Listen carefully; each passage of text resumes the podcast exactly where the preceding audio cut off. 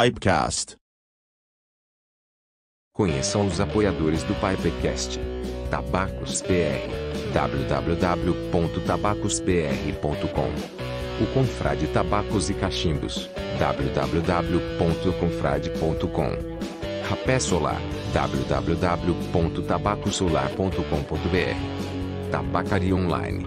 www.tabacariaonline.com Rapé Snanf. www.snanf.com.br E também Rumo Experience.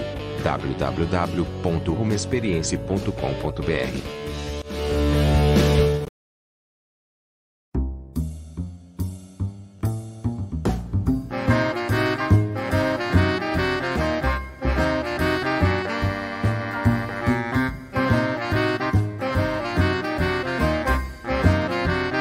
Pipecast. Olá, pessoal. Boa noite. Está começando mais um Pipecast, temporada 2, episódio não sei qual. Eu sou o Vetral e estou fumando o Aurora no Falcon, como sempre. E é isso aí. Deixa eu ver já quem está no chat. Ó, já está aqui Hércules Atala. Opa, boa noite. César Mortada. Boa noite também. É isso aí, pessoal. Tá chegando o pessoal aí. E é isso. Brian, tudo bem? Boa noite. Boa noite, Trau. Boa noite, pessoal chegando aí em peso. Ó, Elton Guiar, boa noite. E vou fumar hoje. Hoje eu vou ser do contra, Trau. Hoje eu vou de charutinho. Vou fumar esse Coron Torpedo aqui, ó. E Hum. você, Maurício, boa noite, tudo bem? Boa noite, meus caros Brian e Trauer. E boa noite à nossa querida audiência. Acaba de chegar Guilherme Mendes, diretamente de BH. Boa noite, caro confrade. Então, estamos aqui mais um Pipecast especial. Eu tô aqui no meu Bazanelli de carvalho americano, fumando um tabaquinho aqui, né? Que tá sendo pedido pra gente revisionar, viu, galera? Manhã de outono aqui, ó, da tabaconista, que você só encontra lá na Home Experience. Eu tô fumando ele. E pessoal tá curioso. Em breve, review, tá, galera? Então fiquem ligados aí. Sem mais delongas, hoje a gente tem um convidado muito bacana. Já deu para ver aqui nos bastidores que ele é um cara extrovertido, então vai ser legal nossa entrevista. Por favor, ele que é sommelier. Cara, eu não sei nem falar essa palavra. tá? É sommelier, né? Sommelier. Ele que faz parte aí, não só faz parte, como é presidente hoje eh, da Sociedade Brasileira de Sommeliers. Por favor, me ajudem a receber Marcos Zanetti. Boa noite, cara. confrade. Fala. E aí, pessoal, tudo bom? Obrigado aí, obrigado pelo convite aí a participar hoje com vocês aqui. É uma honra para mim estar aqui com vocês hoje. A honra é toda nossa, meu cara. Estamos com, com... É presidente, é isso? Diretor, sei lá. Presidente. É, Presidente. eu, eu, eu, eu tô na associação faz um tempão já. E, e eu, eu fui diretor durante um, bons anos aí, e desde 2020 é, eu sou presidente da associação. É isso aí. Perfeito. Legal. Então aqui estamos eh, frente a uma, uma personalidade aí do, do- da harmonização né, nacional. aí. É, Eu, eu bebo e como muito só, cara, é só isso. Tá Não, tá é o começo, né? É, é a parte principal do, do trabalho. Aí tem que gostar de beber e comer, né? Tem que gostar desses pequenos luxos da vida. Mas, meu caro Marcos Zanetti, por favor, eh, esse nome, Marcos Zanetti, cara, me lembra. Tem algum, alguma personalidade, outra personalidade com esse nome? Marcos Zanetti me faz, me Eu remete. vou. É, cara, eu vou contar uma coisa engraçada. Ontem eu pedi um iFood aqui em casa. Aí eu fui pegar lá, né? O, o cara, o motoboy virou para mim e perguntou: posso te fazer uma pergunta? Assim, espero que você não se ofenda. Eu falei: caramba, o que que tá vindo aí? Eu, Por acaso você é parente do Arthur Zanetti? Falei, Arthur, aquele Ah, das o cara- argolas? Ele falou: é, aquele lá. Falei, cara, sou, bicho, não sou, não sou parente. Mas é toda hora, cara. O pessoal pergunta. Cara, é que aqui Zanetti. Eu estou na Serra Gaúcha, Zanetti tem de monte aqui, entendeu? Ah, Então Zanetti e cachorro tem em todo lugar. sejam conhecidos. Né? Mas, meu caro Marcos Zanetti, por favor, se apresente brevemente, brevemente para, a, para o nosso público. E o nosso público aqui é mais voltado para o cachimbo, né? Então, de repente, o pessoal não te conhece ainda, por favor, se apresente. Valeu, Maurício. Eu, pessoal, sou o Marcos Zanetti. eu, eu, eu tô nesse negócio de mundo, do mundo do vinho há muitos anos já, né? Já fiz uma porção de cursos aí e fico cada hora desbravando um curso novo, uma certificação nova. E recentemente eu tirei a certificação internacional aí, é, que chama Diploma do WSET. WSET é um instituto inglês chamado de Wine Spirits Education Trust, né? Que é um, um instituto que confere essas certificações aí, é uma das certificações mais avançadas no mundo em termos de, de vinho. E foram três anos aí de bastante estudo para conseguir tirar essa última certificação. E agora eu prometi para mim mesmo que eu vou me dar umas férias de estudo, cara. Honestamente, eu tô já já cansei aí. Agora eu só quero saber de beber e de fumar o meu o meu cachimbo aqui. Na verdade, cachimbo, né? Cachimbo eu sou bem novo no cachimbo.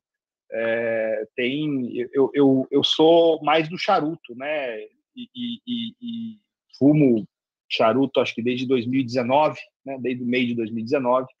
E mais bem recentemente, o, o, graças ao nosso querido o Traui, eu, ele me apresentou né, para o mundo do cachimbo, e eu achei o, o cachimbo é uma, é uma alternativa interessante ao charuto, porque ele você consegue ter uma fumada mais, mais despretensiosa, vamos dizer assim. Você não tem aquela aquela, aquele rigor, aquele tempo que você precisa para fumar um, um, um veio para o lado certo do tabaco, né? O Pedro Henrique falando ali, é, vai, né?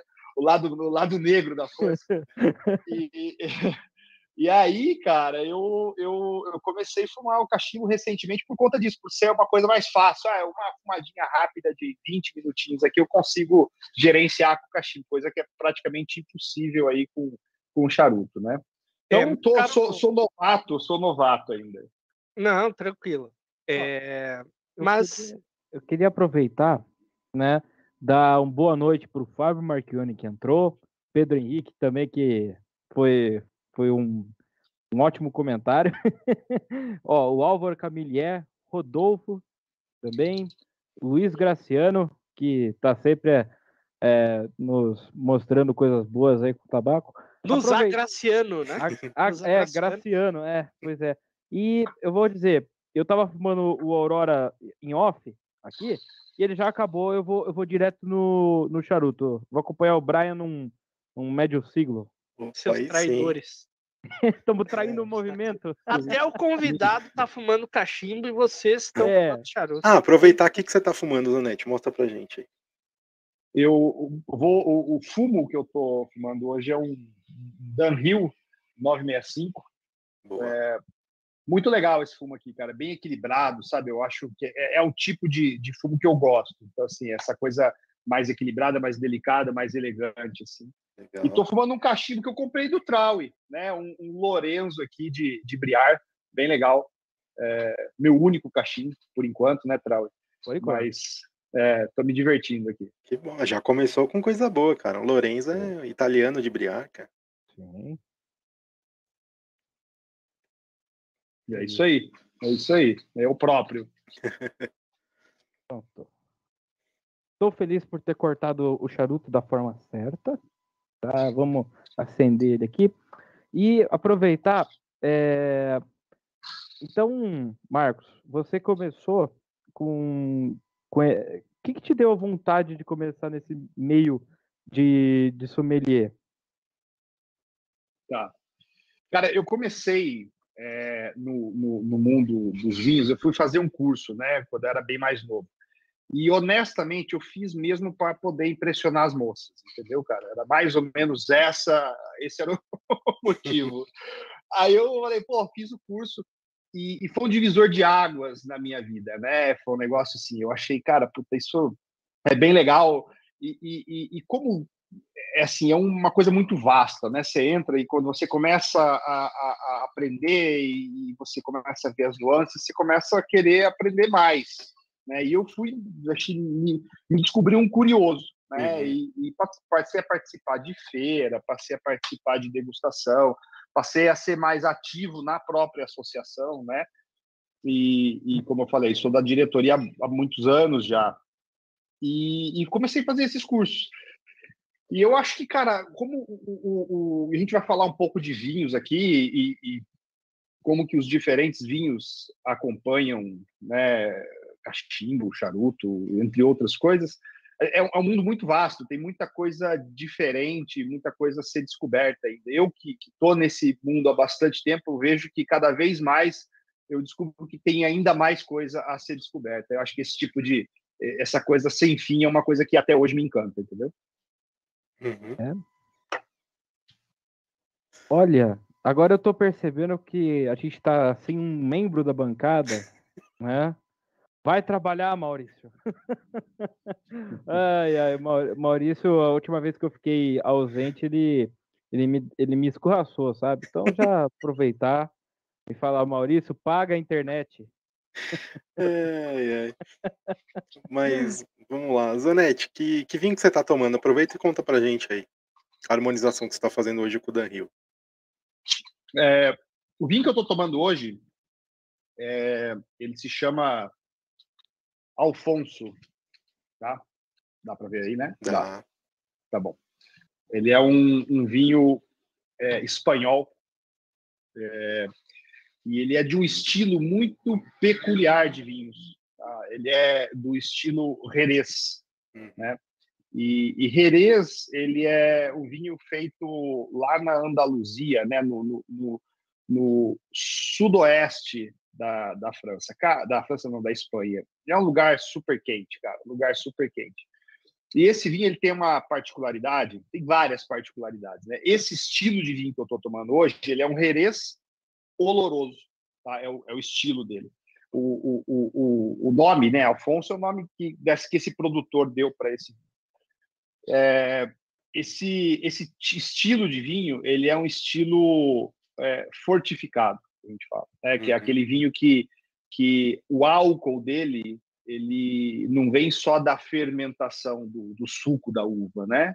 Ele, além disso, eles colocam artificialmente, eles colocam álcool dentro do vinho. Então, é um vinho com teor alcoólico mais elevado um pouco aqui, né? A gente está falando aqui de, de um vinho que esse aqui está com 18% de álcool. É, 18% de álcool é quase um vinho do Porto. E ele é bem parecido com o vinho do Porto em vários, vários sentidos. Né? O vinho do Porto também ele, é, ele tem essa questão de ser um vinho fortificado.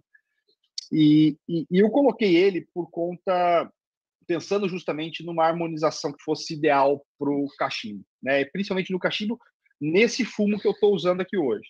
Uhum. Porque quando você. Uma das coisas que eu aprendi recentemente aí é que se eu achava que o mundo do vinho fosse era, era vasto o suficiente, o do cachimbo consegue ser ainda mais complicado, mais extenso, com uma, uma infinidade aí de, de, de, variações e misturas, né? Inclusive com, com alguns fumos aí que tem infusão, tem sabores e tem todo tipo de coisa diferente. Aí, né? Então, para este tipo de, de, de, fumo que eu tô que eu tô provando aqui hoje, eu acho que esse é um vinho ideal por que ideal, né? Assim, ele, ele, ele, ele, a forma de fazer esse vinho é bem diferente, né? Eles pegam a, as uvas, né? E fazem um vinho base, né? A uva chama palomino, inclusive, né? Curiosidade, é uma uva branca, é bem neutra, inclusive. E, e, o sabor, né, a grande complexidade desse vinho vem pelo tempo que ela passa em barrica, né? Ela passa muito, muitos e muitos anos nas, nas barricas, lá num sistema de barrica que, que eles usam na, na, Espanha chamado soleira. Né? É, sem entrar muito em detalhes, é uma, uma forma onde, onde, eles colocam os vinhos lá para meio que padronizar o vinho. E ele passa muitos anos na, na, na, nas barricas. E com esses anos todos que ele passa, ele oxida. Então, você pode ver na cor dele aqui, olha, que não é um vinho branco. A uva é branca, né? O vinho inicial é branco, mas você vê, olha, ele é, ele é, ele é já âmbar, né? Uhum. Esse, esse âmbar aqui é da oxidação. Então, ele, ele, ele, ele se oxida com o tempo que ele fica lá, porque ele fica da barrica, em contato com, com o ar, né? A barrica começa a evaporar e aí, aí você tem ar que fica dentro da barrica, ela, ela, ele, ele oxida. E essa oxidação traz uma, uma, um perfil de aromas assim muito diferente, né? Ele, ele tem bastante de eh, uma nota de castanha, de, de fruta seca, de erva seca, sabe, um tomilho, uma uhum. coisa, uma erva seca mesmo assim. E, e, e quando você está falando de harmonização, você tenta é, construir pontes, né, entre o vinho e o que você está comendo, ou que no caso aqui fumando, né? Certo. E nesse nesse fumo aqui eu sinto um toque, esse toque herbáceo, essa essa uma especiaria, um, um, uma coisa mais delicada assim, talvez é, essa coisa mais mais seca, né? E eu acho que tem tudo a ver com esse vinho. Acho que tem tudo a ver com esse vinho. Acho que no perfil aromático, assim, é muito. Ele lembra, de certa maneira, assim, uma coisa lembra a outra. Então, você tem várias pontes que você liga uma coisa a outra. Entendeu? Legal, interessante. E, é, cara, se deixar aqui, bicho, eu vou ficar falando do vinho, falando, para deixar vocês falarem aí, porque senão eu tomo conta aqui do podcast. Cara, mas é bem interessante. É, a gente estava comentando, esses dias a gente fez um, um pipeando, né? É, estava eu, o, o Fábio Marchione, que está assistindo a gente, né? O Luiz Graciano e tal, e o Alexandre. E a gente estava é, comentando né, sobre harmonização e é, veio a pergunta do vinho, né? Se vinho combina com tabaco, né? E é, os vinhos mais envelhecidos, né? É, como esse que você está tomando aí, né? Eles é, ou o vinho do Porto, eles combinam mais com, com o tabaco, né? É, assim, é, o vinho do vou começar do fim para o começo. O vinho do Porto, ele, ele, ele tem, eu acho que ele combina com alguns tipos de tabaco, tá? É, talvez nem todos os tipos de tabaco, porque tem tabacos mais delicados um pouco, eu acho que o vinho do Porto, ele, por conta daquele, aquela doçura, e dependendo do vinho, você fala vinho do Porto, você tem um leque enorme de, de tipos diferentes de vinho do Porto. Você tem vinhos do Porto com um perfil parecido com esse aqui, de nozes, de, de, de, essa coisa de erva tal, que é um tipo específico do vinho do Porto, que é o Tawny, né? O vinho uhum. Tawny. É, que é um pouco mais delicado. Tem outros vinhos do Porto também. Então, sem generalizar muito, acho que tem tipos de tabaco, tanto de, de cachimbo como de charuto também, que, que, que, que, que se alinham ao vinho do Porto, tá? aos diferentes tipos do vinho do Porto. Uma coisa importante, além de você fazer essas, essas você está falando de harmonização, em vez de você, de você fazer essas pontes, né, entre sabores e aromas, tem a questão da textura também. O, o, o, fumo, né, seja no charuto, seja no cachimbo, é uma coisa é, é, mais pesado, né? É uma coisa que, que, que, que predomina na sua, nas suas papilas gustativas, assim. E é interessante essa questão do vinho fortificado, porque o vinho fortificado, né, o, o álcool é um elemento que dá mais corpo, dá mais peso para o vinho. Então, pela própria graduação alcoólica, esses vinhos são mais pesados, mais encorpados, mais opulentos na boca, e eles conseguem fazer frente né, a essa textura que o tabaco faz também, né, de ser uma coisa pesada, entendeu? Se pegar um vinho muito leve, né, um vinho, vamos supor, um vinho branco bem levezinho aí, eu acho que eu não acho, eu particularmente, eu não, não, não recomendo porque é, é, uma experiência que o, o, tabaco vai sobressair completamente o vinho branco. Tá? Ele vai ele vai passar por cima do vinho branco. O legal da harmonização é quando você tem a combinação das duas coisas. Você sente as duas coisas ao mesmo tempo e uma coisa complementa a outra, entendeu? A ideia da harmonização é essa, não é uma coisa passar por cima da outra.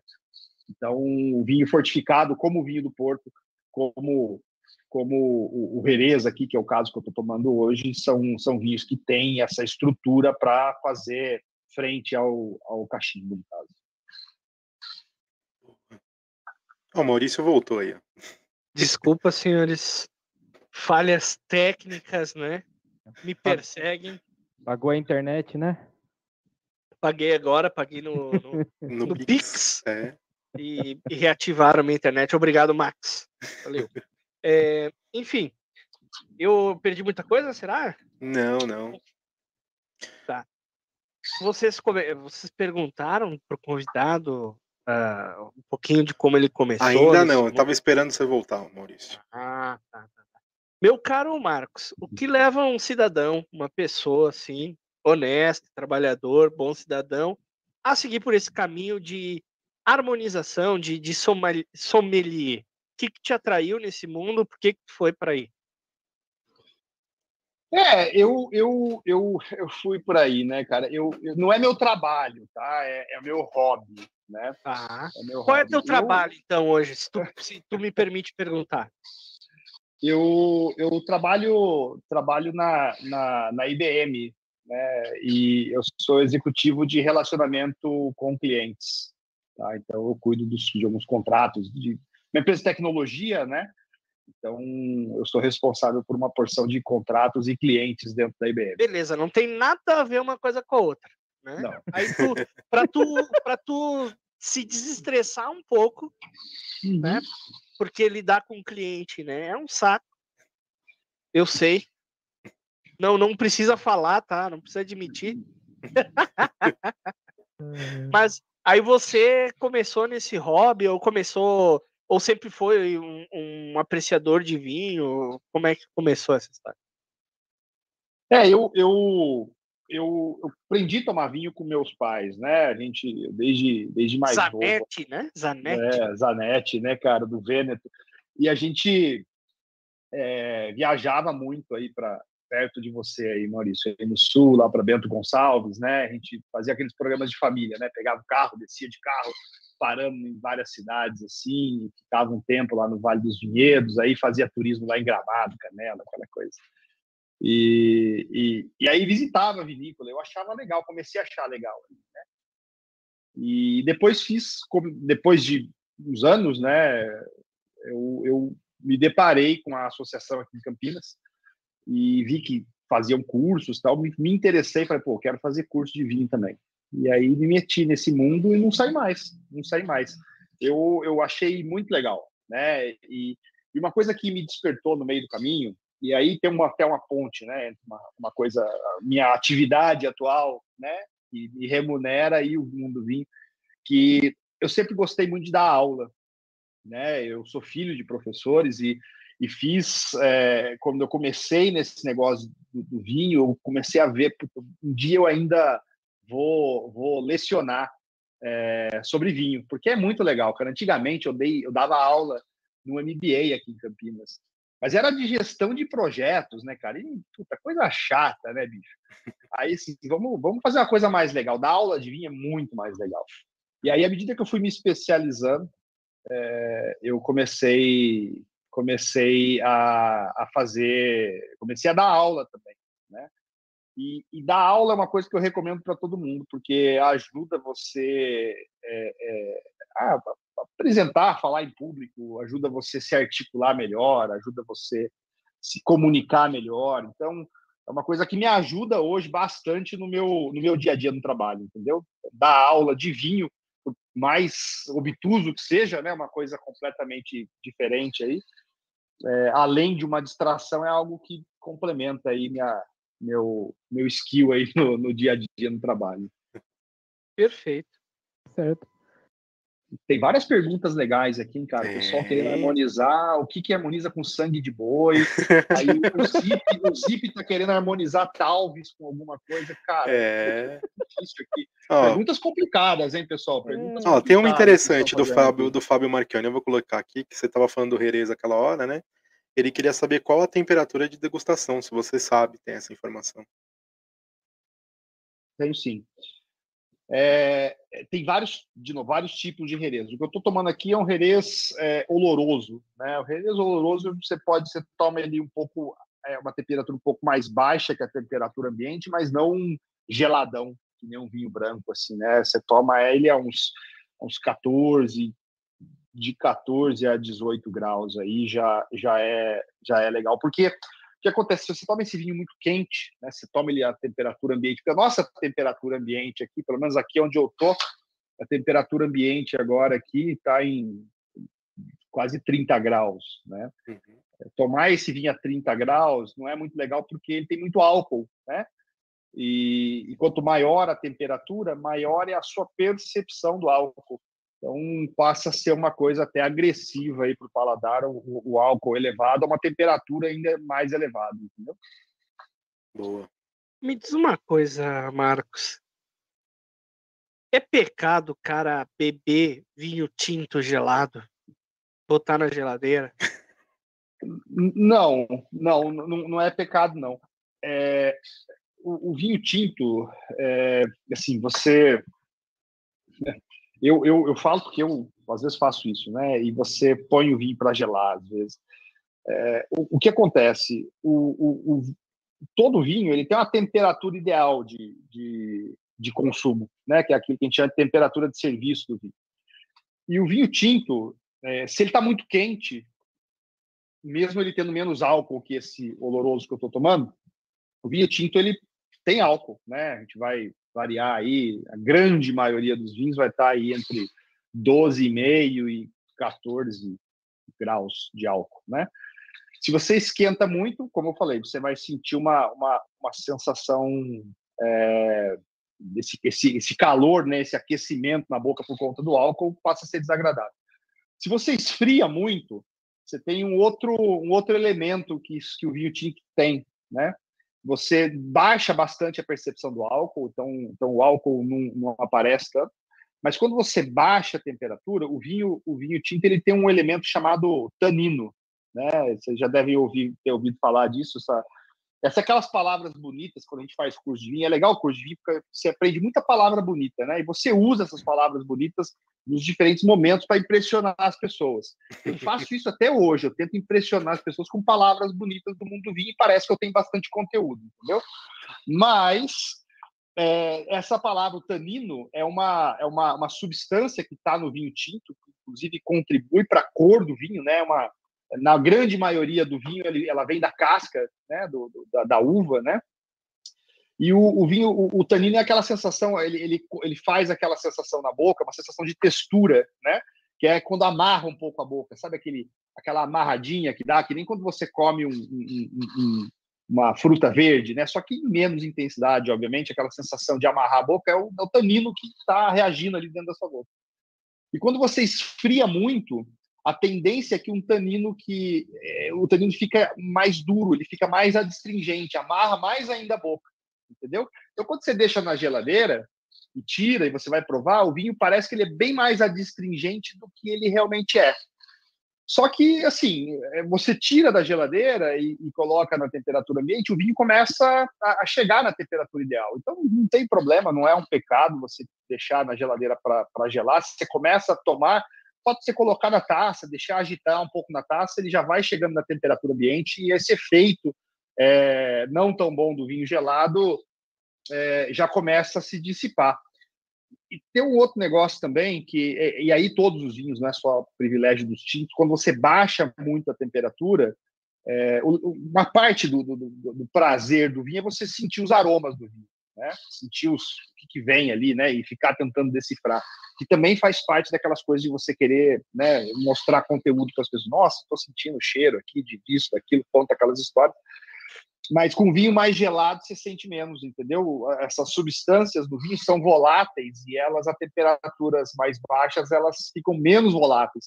Então você sente menos o aroma é, do vinho nas temperaturas mais baixas. Mas nada que um, um, tempo na taça já não faça ele recuperar. Por isso que tem muita gente que utiliza o decanter também, né? Um tempinho ali, deixa ali. Eu já vi o pessoal deixar até quase uma hora o vinho no decanter ali. É, não. Sem dúvida. É, bons vinhos, né, em contato com o ar, eles vão, a gente fala que vai, vai evoluindo, né? Ele vai mudando de aroma, ele vai, vai ficando diferente. Então, é uma combinação do, do contato com o ar mais a temperatura também do ambiente. Bom, é, já que nós estamos falando, entrando cada vez mais aí na questão técnica da, da harmonização, é, eu vou levantar polêmica, né? Porque o que eu gosto de fazer é polêmica. Uh, é, é, a maioria, vamos botar assim, a grande maioria das pessoas elas não apreciam aquilo que elas consomem. Concorda comigo, Marco? Elas bebem vinho, elas bebem cerveja, é, comem uma comida, fumam um tabaco sem é, apreciar. E eu não quero ser pejorativo agora, né? Eu quero dizer que a pessoa pode estar tá gostando daquela experiência e tudo mais, mas elas muitas vezes perdem um pouco do que aquele produto tem a oferecer para elas. Né? É, e muitas dessas pessoas acham que a harmonização é, ou harmonização, ou é, não harmonização em si, mas a questão de degustar, né, sentir notas, sentir sabores é frescura. Certo? Eu tô, tô muito errado, tô, tô fazendo uma divagação aqui muito errada, Marcos. Eu acho que não, não tá não. É, no final do dia, assim, é, o que importa, né, é você se divertir entendeu? Então, assim, se você está tomando um vinho, ou está fumando um cachimbo, ou está fumando um charuto, e, e você está se divertindo com aquilo, então aquilo cumpriu a função de ser, sabe? E, e, e, eu acho que às vezes a gente se, se pega muito querendo colocar rigor em tudo, às vezes, entendeu? Não é por aí, né? É, então, mas se você quer, né, se você é, é, é, se diverte é, tentando buscar alguma complexidade escondida, seja no vinho, seja no cachimbo, seja no charuto, e você gosta de ficar ali, mas o que, que é isso que eu estou sentindo aqui? É, é, e tentar identificar e tentar fazer essa anotação e tentar guardar isso na sua cabeça para a próxima vez que você provar e você identificar isso de novo, ser mais fácil se você se diverte com isso, então é muito legal. Tem espaço para isso, né? Tem espaço para quem quer fazer isso. É, tem gente que fala, ah, é frescura. Não, não tem problema. assim, é, é porque não é o meu foco, né? Tem, tem tanta gente que gosta de vinho, que bebe vinho, que que adora, se diverte com vinho, bebe com os amigos e, e, beber é isso também, né? Você compartilhar, ter mais gente, faz parte do, do, do, do da diversão aí. E o cara não está nessa, nessa pegada de querer é, é, desvendar o mínimo detalhe da complexidade daquela bebida. Não é isso que diverte ele. Então, assim, às vezes ele fala, ah, é frescura, é isso, aquilo, porque não é o que ele está buscando. Eu acho que a gente tem que é, é, é, se, se divertir com aquilo que a gente está buscando no vinho. Se é encher a cara, se é falar um monte de bobagem, ou se é estudar, entendeu? Porque eu vou, vou ser bem honesto com você, cara. Eu, nesse processo que eu passei recente aí para tirar essa certificação, é, teve uma época que eu falei, cara, puta, beber vinho é, é o pé no saco, porque a gente passava por. É sério, cara. É assim, até desesperador falar isso. Eu subiu esse cara falando isso, né? Mas a gente passava aí por tardes e noites aí, degustando, cara, 30, 40 vinhos aí, no mínimo dos detalhes, e fazendo anotação e tentando é, diferenciar um do outro naquele pequeno detalhe, porque a gente se divertia com isso, entendeu? Se divertia, né, cara? Em determinado momento a gente parou de se divertir, estava fazendo aquilo porque tinha que passar numa prova.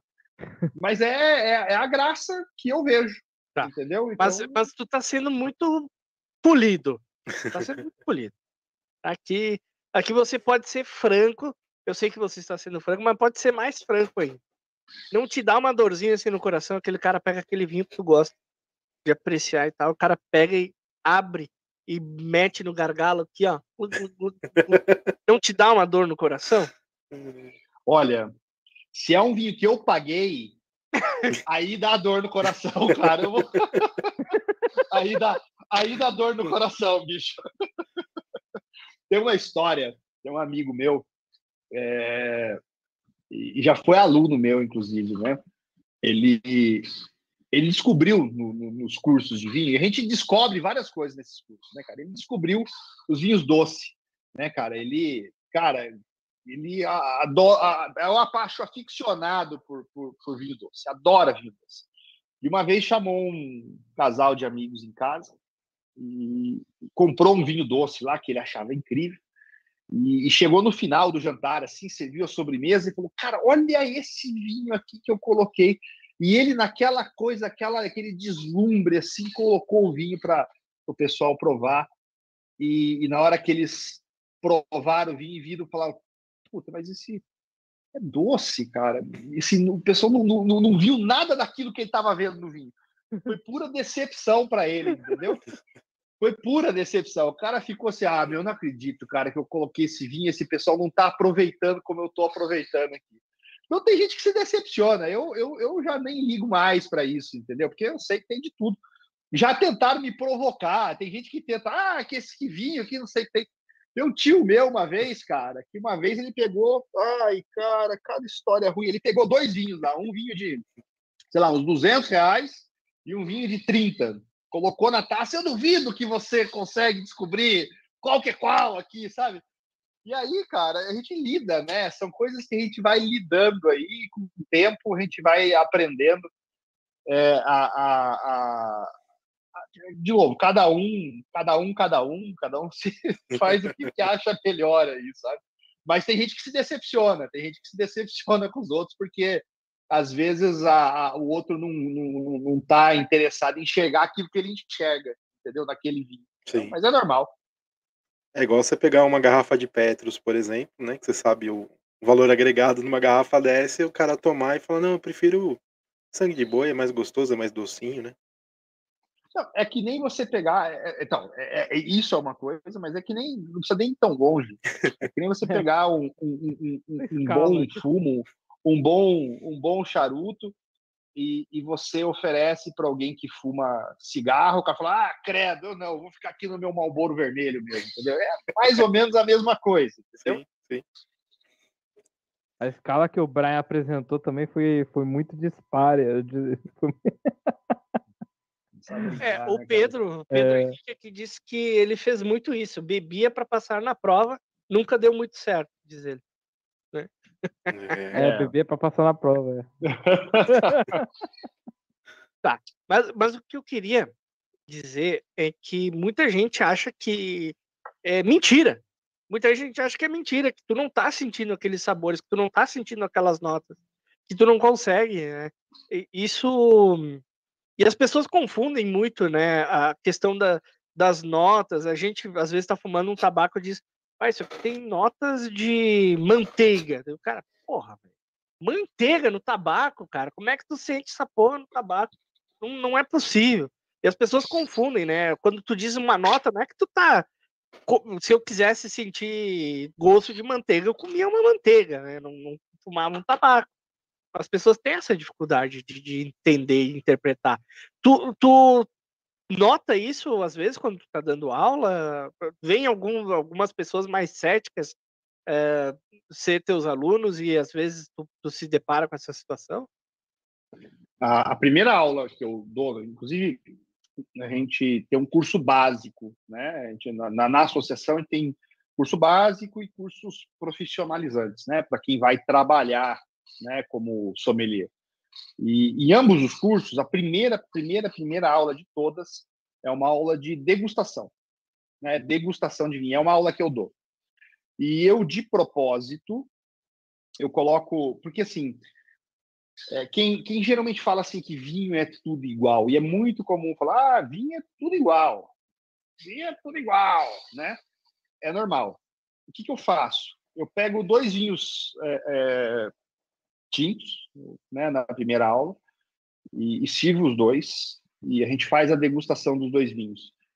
E, e, e, quem fala que é tudo igual é porque nunca comparou um com o outro, um que, que é realmente diferente um do outro. E aí eu coloco dois vinhos diferentes, bem bem diferentes um do outro, dois tintos que quando você olha você fala, parece o mesmo vinho, né? Olhando?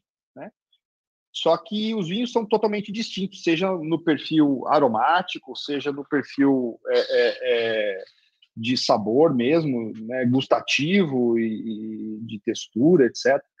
E que fica. É, não, não, não tem como, diante daquela discrepância tão grande, esse aluno cético não tem como dizer que o vinho é tudo igual. Ele não, não tem como, porque a classe né, de maneira geral, vai, vai convergir para essa conclusão. Né? Os vinhos são, parecem o mesmo vinho, mas são vinhos distintos.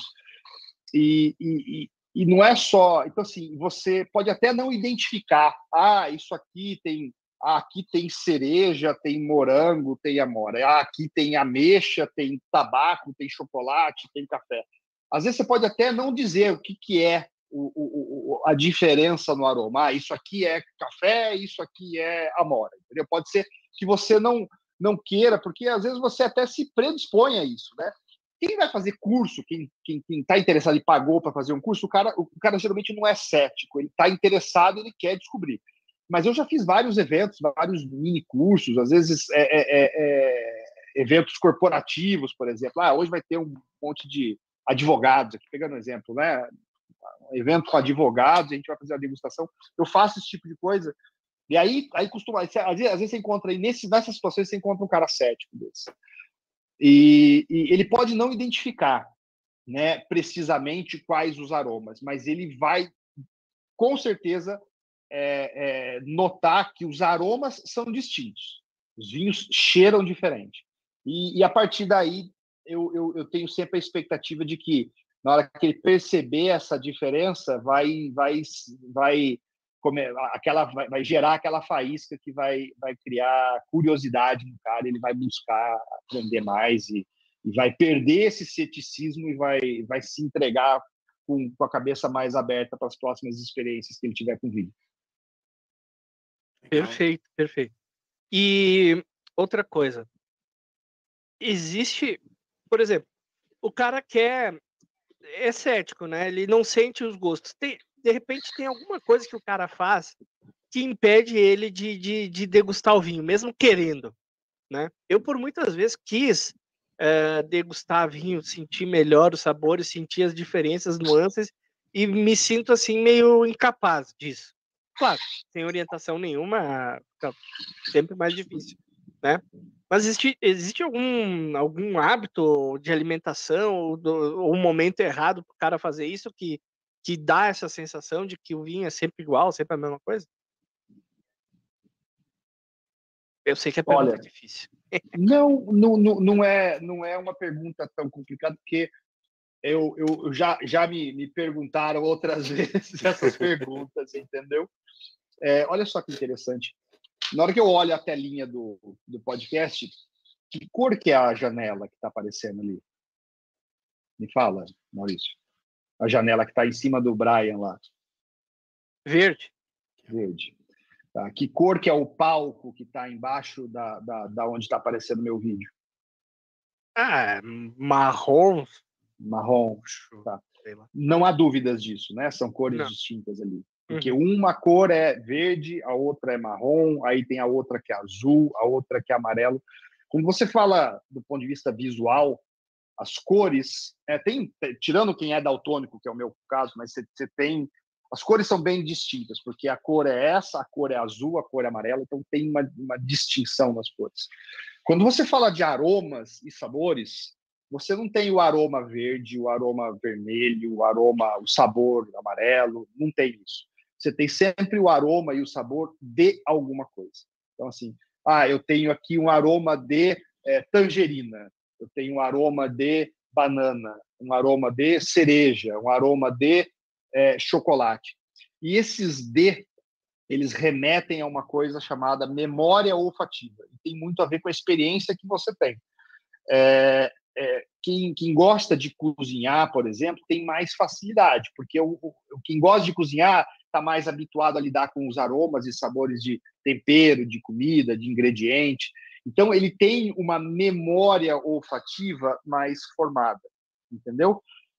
É, é, a questão de você se tornar um degustador mais experiente ou mais sensível a aromas e sabores é ela depende de você estimular a sua memória olfativa. Então você tem que buscar mais experiências, porque o, o aroma é complicado, cara. Assim, é sempre aroma, aroma, sabor de alguma coisa. Então, depende dessa experiência prévia que você tem, né? Tem gente que, que cara, como você falou, tem gente que não para para apreciar sabores, apreciar aromas, buscar. Então, assim, esse cara é mais é, a visão dele é, dessa, de, dessa, dessa perspectiva é mais estreita, entendeu? Diferente de um, de um cara que, que, que, que viveu, de repente, buscando, prestando atenção nessas coisas. Então, você tem que desenvolver. é muito comum, né? Quando você faz esses cursos básicos, eu noto que tem gente que tem gente que, cara, começa a viajar. Nossa, porque aqui tem aroma disso, daquilo, daquilo. Porque ela tem essa percepção mais aguçada, ela já trabalhou essa memória olfativa mais. E tem quem, quem não, não fez, não faz isso, e às vezes o cara fala, puta, eu não consigo. É, eu percebo que são aromas diferentes, mas eu não sei do que, que é. O que é normal, porque o cara não desenvolveu é, esse, essa, essa. Não é nem um dom, né? É um exercício mesmo. Então, é, sem dúvida, é um, é um, exercício que você pode fazer com o tempo. E, e, a melhor forma de você perceber isso é você degustar vinho com, com outras pessoas, né? Ou, ou degustar cachimbo, degustar charuto, porque é, é, eventualmente você está ali, você sente aquele sabor, só que você não sabe exatamente do que, que é, mas é familiar. E aí daqui a pouco vem o Trau, que é um, um cara que fuma há muitos anos, e fala assim: ah, isso aqui é um tem um toque de chocolate. Aí você fala, puta, realmente é, é chocolate o que eu estou sentindo aqui. E aí você grava isso, e a próxima vez que você sentir, eventualmente você vai conseguir identificar por si só. Entendeu? Agora, você falou de uma outra coisa aí, né? Comida. Definitivamente, tudo aquilo que você coloca na boca que não é neutro, né? Seja comida, seja é, é, é escovar o dente, uma bala de menta, qualquer coisa, isso definitivamente afeta as suas papilas gustativas e vai comprometer a sua capacidade de perceber aromas e sabores com mais acuracidade. É uma questão de você, quando você vai degustar vinho, você tem que estar o mais neutro possível, né? Água, quando muito um pãozinho sem nada ali para poder limpar bem o palato, para deixar a, a boca mais neutra possível para você conseguir diferenciar as coisas. É. Isso, isso que você me falou agora, Zanetti, me lembrou de um episódio de um review que a gente fez, né, Trau? Lembra do Maple ah. Syrup? Ah, sim, sim. Você, o que, que você perguntou para mim, Brian? Que é, eu falei, nossa, mas eu tô sentindo notas de maple nesse tabaco. Aí você falou, é, é, é. Não, você perguntou para mim. Não, porque o não falou, é, realmente, não, notas de maple. Nunca não, não, não sabe não, nem o que, que é. Não foi bem assim. O cara foi, foi falar assim para mim, Zanetti. Ah, isso, isso aqui me remete Maple, né, Traue? Aí eu, sim, né? Tipo, eu só falando sim, porque, meu, ah, Maple, pô, Maple, se eu, se eu experimentei uma vez, talvez, não lembro, não sei. Aí. Na panqueca, né, Trau? Na é, panqueca. É, me, que, me quebrou, assim, porque, pô, né? É, eu tô tentando desenvolver, né? Eu tô desenvolvendo, aliás, né? As a memória assim é, para degustação, né? Eu, eu sinto um pouco de dificuldade, né? Eu sei que o Maurício também é, tem, tem um pouco de dificuldade nisso, né? O Brian é o único da, de nós três que já já está bem desenvolvido nesse, nessa questão de, de sentir, né? As notas. Mas eu, eu particularmente tenho dificuldade, né? Isso é é comum algumas pessoas terem dificuldade um pouco maior de assimilar é, notas, aromas? Não, vamos, vamos equalizar as coisas, porque a, essa resposta ele, o Marcos já deu. Vamos equalizar, vamos dizer assim, duas pessoas saudáveis, né? O palato saudável, o olfato, né? Tudo sal, pessoas saudáveis que têm mais ou menos a mesma experiência de alimentação, de bebidas e tudo mais é possível que com o mesmo com a mesma instrução, o mesmo treino, uma pessoa desenvolva mais do que a outra? É normal isso? É tem a questão do dom, um pouquinho do dom ali no meio ou não? Eu acho que não. Eu, eu acho que ah, se as duas pessoas se dedicarem, as duas pessoas vão se desenvolver da mesma forma. Acho que é, é uma questão de, de estudo, dedicação e, e, e conseguir prestar atenção, né? prestar atenção no que no que está bebendo ali. Acho que todo mundo tem a mesma mesma capacidade de desenvolver esse tipo de, de dom, vamos dizer assim, né?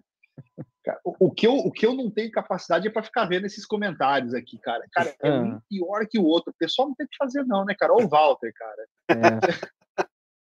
Eu não vou nem, não posso nem pôr na tela, senão a live Não, cai. mas você sabe que isso é o nome de uma uva, cara. É. Isso, é. por incrível que pareça, é o nome vou pôr aqui. É uma uva. É o Zanetti, já degustou um Pietro picudo? Hum. Para você, já já degustei, cara. Já degustei. Achei encorpado. Achei bastante presença de boca, entendeu? Era isso que você queria ouvir, Walter? Agora eu vou pôr o comentário que ele fez anterior para casar junto com, com a resposta. É. Nossa, que entrevistado gato, diz ele. Ah, Ah, eu- Tá- o Walter tá- ele tem essa, ele tem essa queda mesmo por mim. é. O Zip também, né, cara? O Zip tá se mostrando aí um grande fã também, cara. Eu tô É. orgulhoso de você, Zip. É, ele já perguntou do Talvez aqui e tudo mais. Agora vamos para uma pergunta séria. Vamos para uma pergunta séria de um confrade aqui que nos assiste, inclusive, Rômulo, eu tô aqui fumando tabaquinho ali da, da Home Experience, né? Mostra de Enfim, novo, aqui. Maurício. Aí. Aqui, ó. Manhã de outono, baita tabaco, diga-se de passagem. É, ele pergunta aqui, ó. Harmonização por contrastes de características extremas. Você gosta? Por exemplo, se aventurar entre tabacos e gin. Tabacos e Gin. Gin. gin. É, eu, eu não sou um grande especialista em, em- em destilados, tá?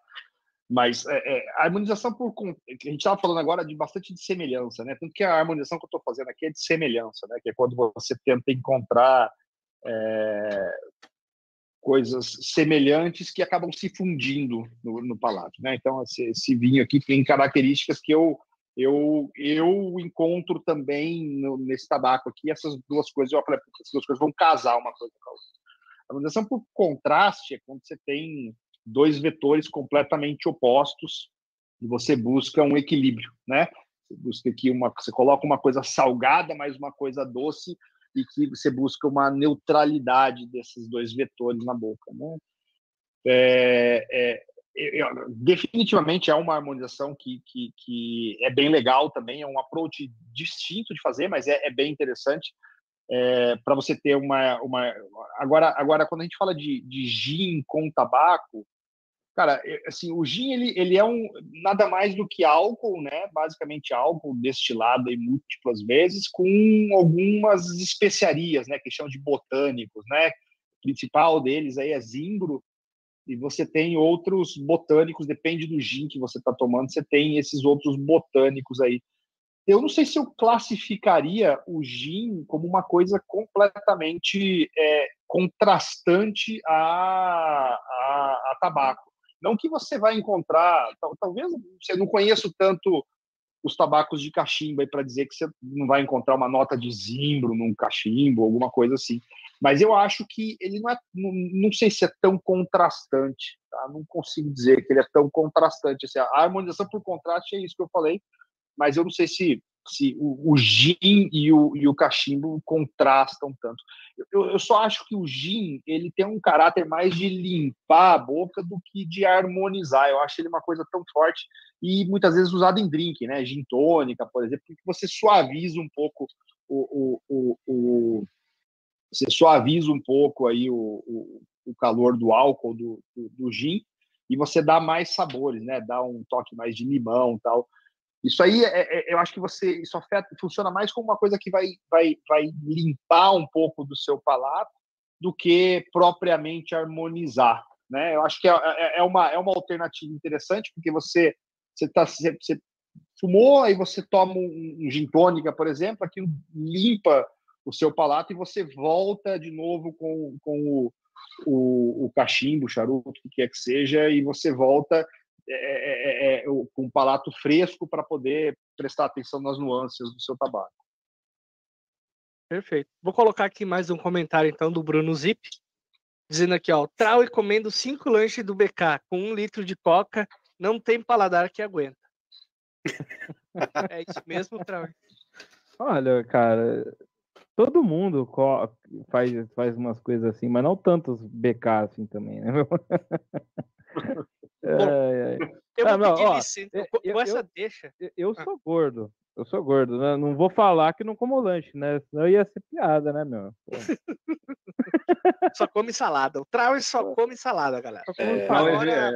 vou Salada pedir uma licencinha aqui para os nossos caros, para o nosso caro convidado e para a nossa audiência. E vou fazer aqui o serviço de utilidade pública do Pipecast, que é anunciar os nossos apoiadores que, além de serem nossos apoiadores, ajudarem a manter esse projeto, são ótimas opções para quem está nos assistindo, né? Começando por o Confrade Tabacaria, pioneira na venda de tabacos nacionais importados em corda granel a partir de 10 gramas, além de charutos, acessórios, tudo que você precisa para sua melhor fumada. E claro, com atendimento do casal mais prestativo de Curitiba, a e o Alexandre.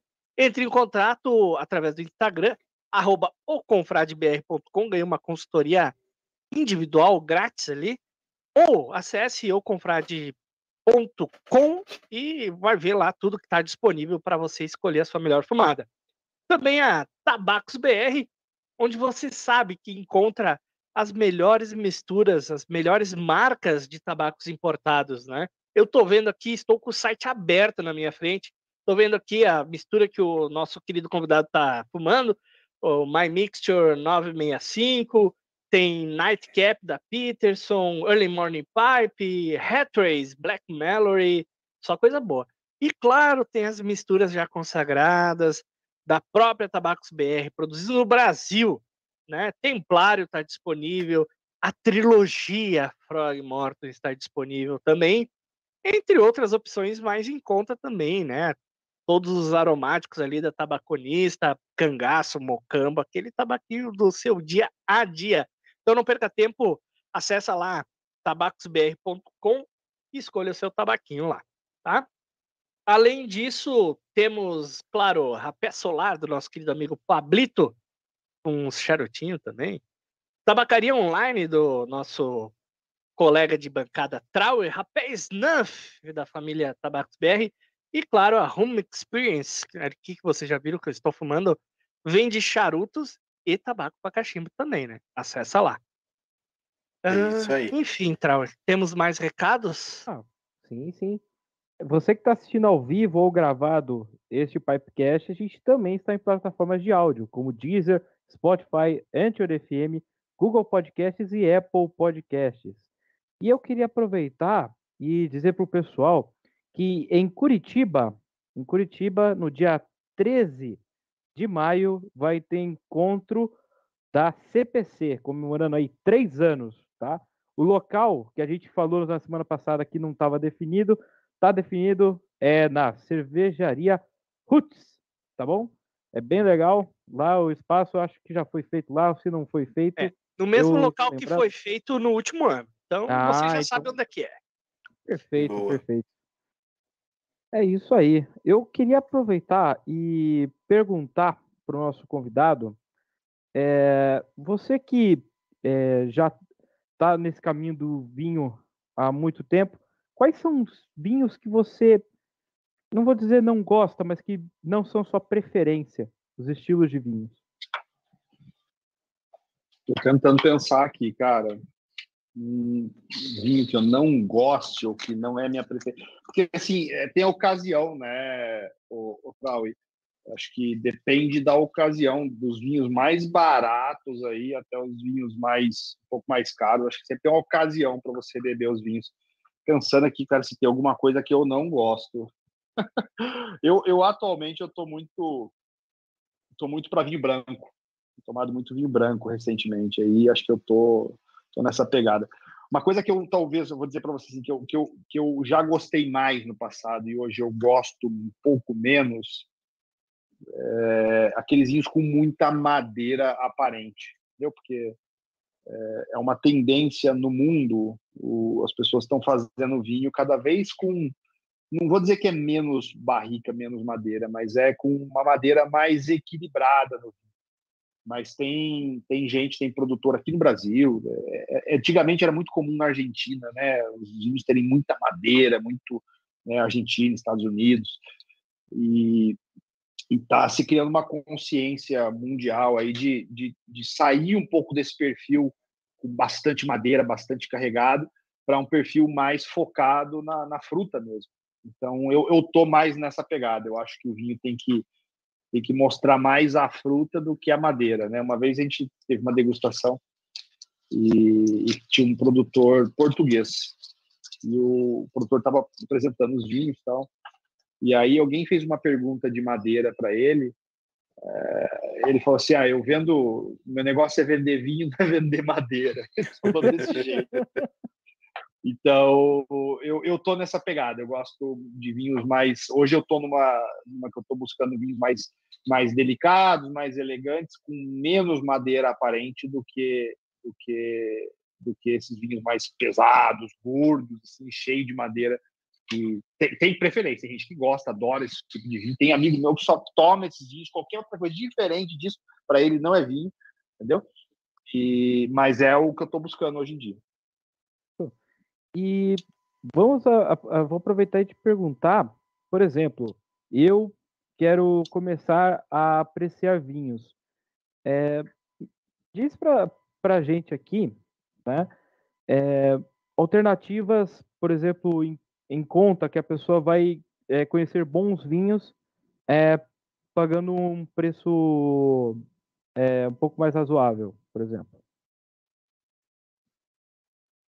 É, o, cara, antes de eu responder isso, outra, eu posso fazer um comentário aqui?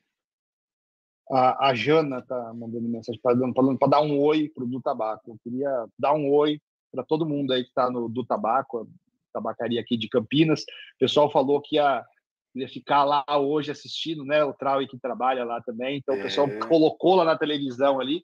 Imagino, e falaram que tem mais ou menos umas 150 pessoas lá nesse momento uma uhum. multidão empolvorosa lá assistindo o, o, o, podcast ao vivo. Então, um abraço para todos vocês aí, essa multidão incrível que está indo do tabaco hoje. Cada né? vez que o Traue toma palavra, é uma gritaria, né? Não, é. Tem, tem gente que joga lingerie, né? Quando o Traue fala, o pessoal, o Traue faz sucesso lá, cara. Principalmente aí, o Valtinho, né? O Valtinho adora, o né? Principalmente, cara. O Valtinho É, mas a, a, pergunta sobre vinhos acessíveis, né, Trau? É assim, é, é, cara, tem eu eu eu tava com eu tenho eu tenho um projeto, né, que foi muito ativo no passado e agora eu tô com vontade de retomar esse projeto, que é o meu perfil é, de vinhos no Instagram, né, que chamava chama vinho de bolso né? E, e, tinha esse nome justamente porque tinha esse apelo, né? Eram, eram vinhos que cabiam no bolso, vinho de bolso, era um vinho virou até durante uma época, cara, as pessoas usavam, isso virou uma uma metonímia aí, né? O pessoal, ah, eu vou comprei, mas é um vinho de bolso, né? Porque era um vinho acessível, né? E, e a ideia do vinho de bolso era falar de vinhos que eram até certo ponto acessíveis é, e que tinham algo para mostrar, tinha algo de interessante nesses Então, é, é, um, é, um, Instagram que eu colocava isso. Tem um monte de opção, um monte de opção. Tá? Uma opção que eu gosto, que é, de vinhos que são relativamente acessíveis e eu acho que são vinhos muito legais, vou dar duas opções aqui. O primeiro é o vinho verde, né? Eu acho que é um vinho muito legal. Não é definitivamente não é vinho para charuto, tá bom? Mas a Páscoa está chegando aí, quem vai comer bacalhau, tá uma opção. Né? Vinho verde é um vinho relativamente barato, é um vinho bastante refrescante, boa acidez, assim, que diverte, entendeu? É, então é, é uma opção. É, outra outra opção que eu gosto bastante, que, que é relativamente acessível e é feita no Brasil, que são os espumantes nacionais. Né? No Brasil, a gente tem muito, uma variedade muito grande de espumantes, principalmente lá do, da terra do Maurício, lá do sul. É, os espumantes são sensacionais, é, espumantes que são muito bem feitos, né? É, com bastante qualidade, com qualidade é, reconhecida internacionalmente, né? os espumantes nacionais. E, e, e, tem uma grande variedade de espumantes que são acessíveis. Acessíveis, eu estou classificando acessível, nesse caso dos espumantes, como até 50, 60 reais. Né? Então, tem espumante que eu gosto, o pessoal tira sarro de mim, mas são espumantes baratinhos aí, que você paga puta, 20 e poucos reais, é o preço de uma breja artesanal, entendeu? Então, tem, tem opções, opções não faltam aí de, de Queremos nomes. Queremos nomes. a, a, a, a, Valduga tem uma linha interessante de espumantes, né? Acho que todos os espumantes Valduga são muito bons, porque é, eles são feitos da forma clássica que eles falam, né? que é a forma como se faz o champanhe lá, né? É uma, toda uma forma diferente aí que a fermentação acontece na garrafa tal. Todos os Valduga passam por esse processo. E tem uma linha da Valduga que eu gosto também, que é uma linha que é já um pouco mais barata, inclusive, que não é feita do estilo champanhe, é uma linha chamada Nero, também é interessante. A Salton é, tem uma porção de, de espumantes legais também, é, baratinhos aí, que, que, que, que, são interessantes, né? Os, os espumantes da Salton de entrada, todos eles eu gosto. É, acho que acessíveis, acho que a Perini também tem tem é, espumantes que são acessíveis aí também, são interessantes, são bons produtores, mas a lista é imensa, tem uma é. porrada. Esses são grandes produtores que você encontra em supermercado com facilidade. Uhum. Marcos, quando a pessoa diz assim, ah, não gosto muito de vinho, espumante, não gosto dessas coisas, né, e tal. Ou quando tu vai num lugar que tu não sabe o que o pessoal gosta e tal. Eu digo o seguinte, ó, leva um Casa Perini Moscatel cara, não, não tem como. Pode ter aquele cara chato, sabe, que gosta de IPA, que vai, ah, isso aí é muito doce. Muito doce. Tal, é. Mas, cara, Casa Perini Moscatel, assim, é um, uma, uma coisa assim que eu nunca vi tanta unanimidade de, do, dos, das pessoas gostarem. Né? Então é quase uma coisa sem erro. É. A é. moscatel é docinho, né, cara? Moscatel, é. eu, eu, eu adoro moscatel, tá? Sou suspeito, eu gosto bastante de moscatel. Sabe o que é bom moscatel, cara? Moscatel para mim é bom no final de ano. É, se você gosta de panetone, panetone clássico, né? De, de frutinha mesmo assim. Tem gente que não gosta, né? É, acho que moscatel com panetone, cara, é a coisa, para mim, a oitava maravilha do mundo aí, falando de harmonização, né? Eu acho que é uma é. coisa que casa muito com a outra, assim. Acho que todo mundo que, que deveria provar um dia aí me falar depois o que, que acharam do, da harmonização do panetone com. Eu já experimentei e e assino, assino embaixo que você falou. É. Já experimentei, é sensacional. É, Bom, né? É. Zanetti, quando você mencionou é, espumante e agora mencionou é, fim de ano, é, eu, eu, lembrei de uma situação. Eu não lembro qual final de ano que foi. Né? Eu, eu e uns amigos a gente resolveu passar o, o fim de ano juntos, tal. Aí cada um era responsável por comprar alguma coisa da ceia e o, um dos meus amigos foi responsável por comprar o espumante, né? E, cara, mas ele falou com uma. É, com, com um orgulho, assim, não, comprou um espumante bom pra gente. Um baita do espumante. Aí, beleza. Cara, quando, gente, quando ele chegou assim, ele tirou do, da sacola, tirou um cerezer, manja. Aí eu. Ah, legal. e olha que eu não sou exigente, mas. Acontece. É acontece. pro Trauer refugar, rapaz, tem é... que ser.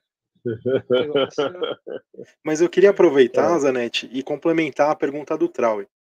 Vamos supor que o cara tá fumando ali um tabaco de cachimbo, um Virginia com Burley, tá? Uma misturinha básica, clássica, conhecida aí no mundo do cachimbo. Que tipo de uva de vinho que você recomenda aí a galera experimentar com esse tipo de tabaco? É, a, a, só para ajudar o, o, o Zanetti, é, você experimentou, Zanetti, o Visconde São Leopoldo, que ele era um Virginia com Burley, né? É, é mais aquela pegada de, de tabaco para harmonizar. É. Eu vou começar pelo que eu acho que não dá certo. Tá? Que não dá certo é vinhos tintos, é, não fortificados. Eu acho que é, todo tabaco, principalmente essa mistura, que ela, ela tem uma certa picância, né? Depois que você, é, principalmente para paladares não tão iniciados, aí você começa a sentir aquela aquela picância na língua, aquela sensação, né? Uhum. É, o, o, tanino do vinho tinto, eu acho que não não cai bem com essa sensação. Você vai potencializar uma coisa que para mim é desagradável, entendeu? Então, não recomendo vinho tinto tranquilo com, com, com, nenhum tipo de cachimbo, porque o cachimbo, se tem fumos que mais, tem fumos que menos, mas todos eles causam essa picância aí. Esse que você falou, essa mistura, mais ainda, né? Então, não recomendo.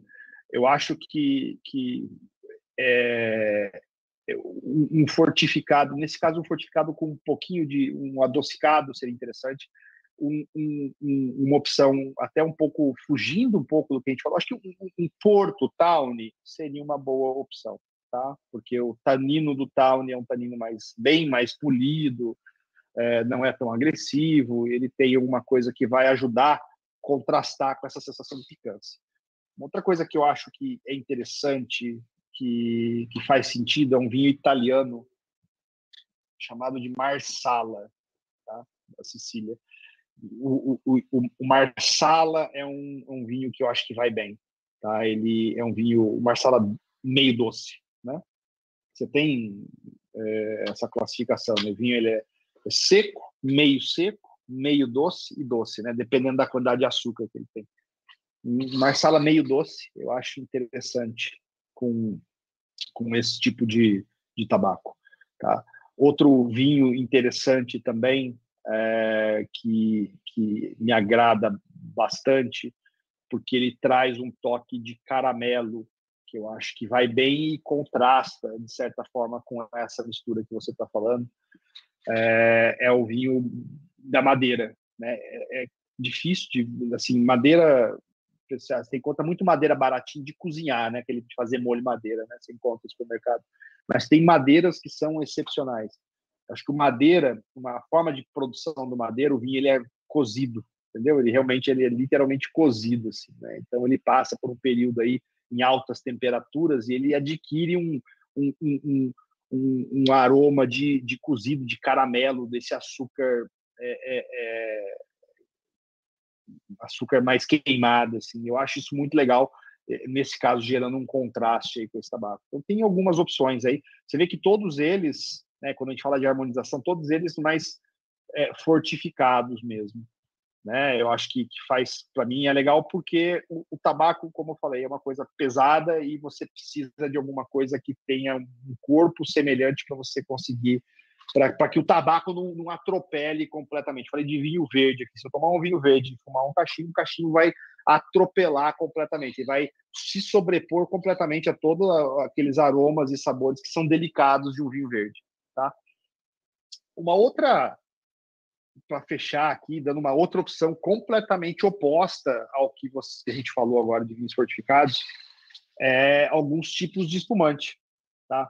esses espumantes que, que, que a gente a gente esses espumantes são feitos no estilo francês né no estilo de champanhe é, eles que, que passam a, a, fermentação dentro da garrafa eles adquirem com alguns anos uma, uma nota tostada uma nota de, de, de, de, de pão uma nota sabe que é interessante e eu acho que combina com, com o charuto também, charuto e cachimbo. Principalmente se são, são é, é, não com a mistura que você falou, combina com essa que eu tô fumando aqui, essa, esse Dan Hill, uhum. né? Eu acho que, que, é, que é mais elegante, mais delicado, mais, né? Eu acho que um espumante mais encorpado, espumante que passou por um período de envelhecimento, ele adquire essas notas de defumado que vão, é, é, de alguma forma, combinar com, com esses aromas aqui. E você fala, ah, bom, o espumante é uma coisa leve. Depende, depende do espumante, tá? Tem espumante que tem um, um caráter bem mais pesado.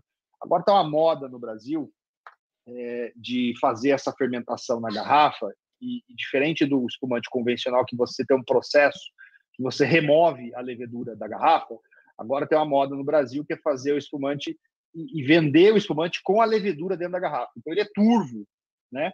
é turvo, assim. Tem uma, uma, uma, linha, tem vários desses espumantes aí que são, que tem essa, eles chamam de surli, né, que está sobre as lias, né, que é com a, com a, levedura dentro. E esses espumantes, eles têm um caráter bem mais pesado do que o espumante convencional. Então, esse pesado e esse esse esse toque de, de defumado, de brioche, acho que é uma coisa legal que vai bem com com o tabaco também e, e ele não fica muito abaixo, entendeu? Ele consegue brigar de igual para igual dependendo do tabaco. Interessante, hum. boa. Muito bem.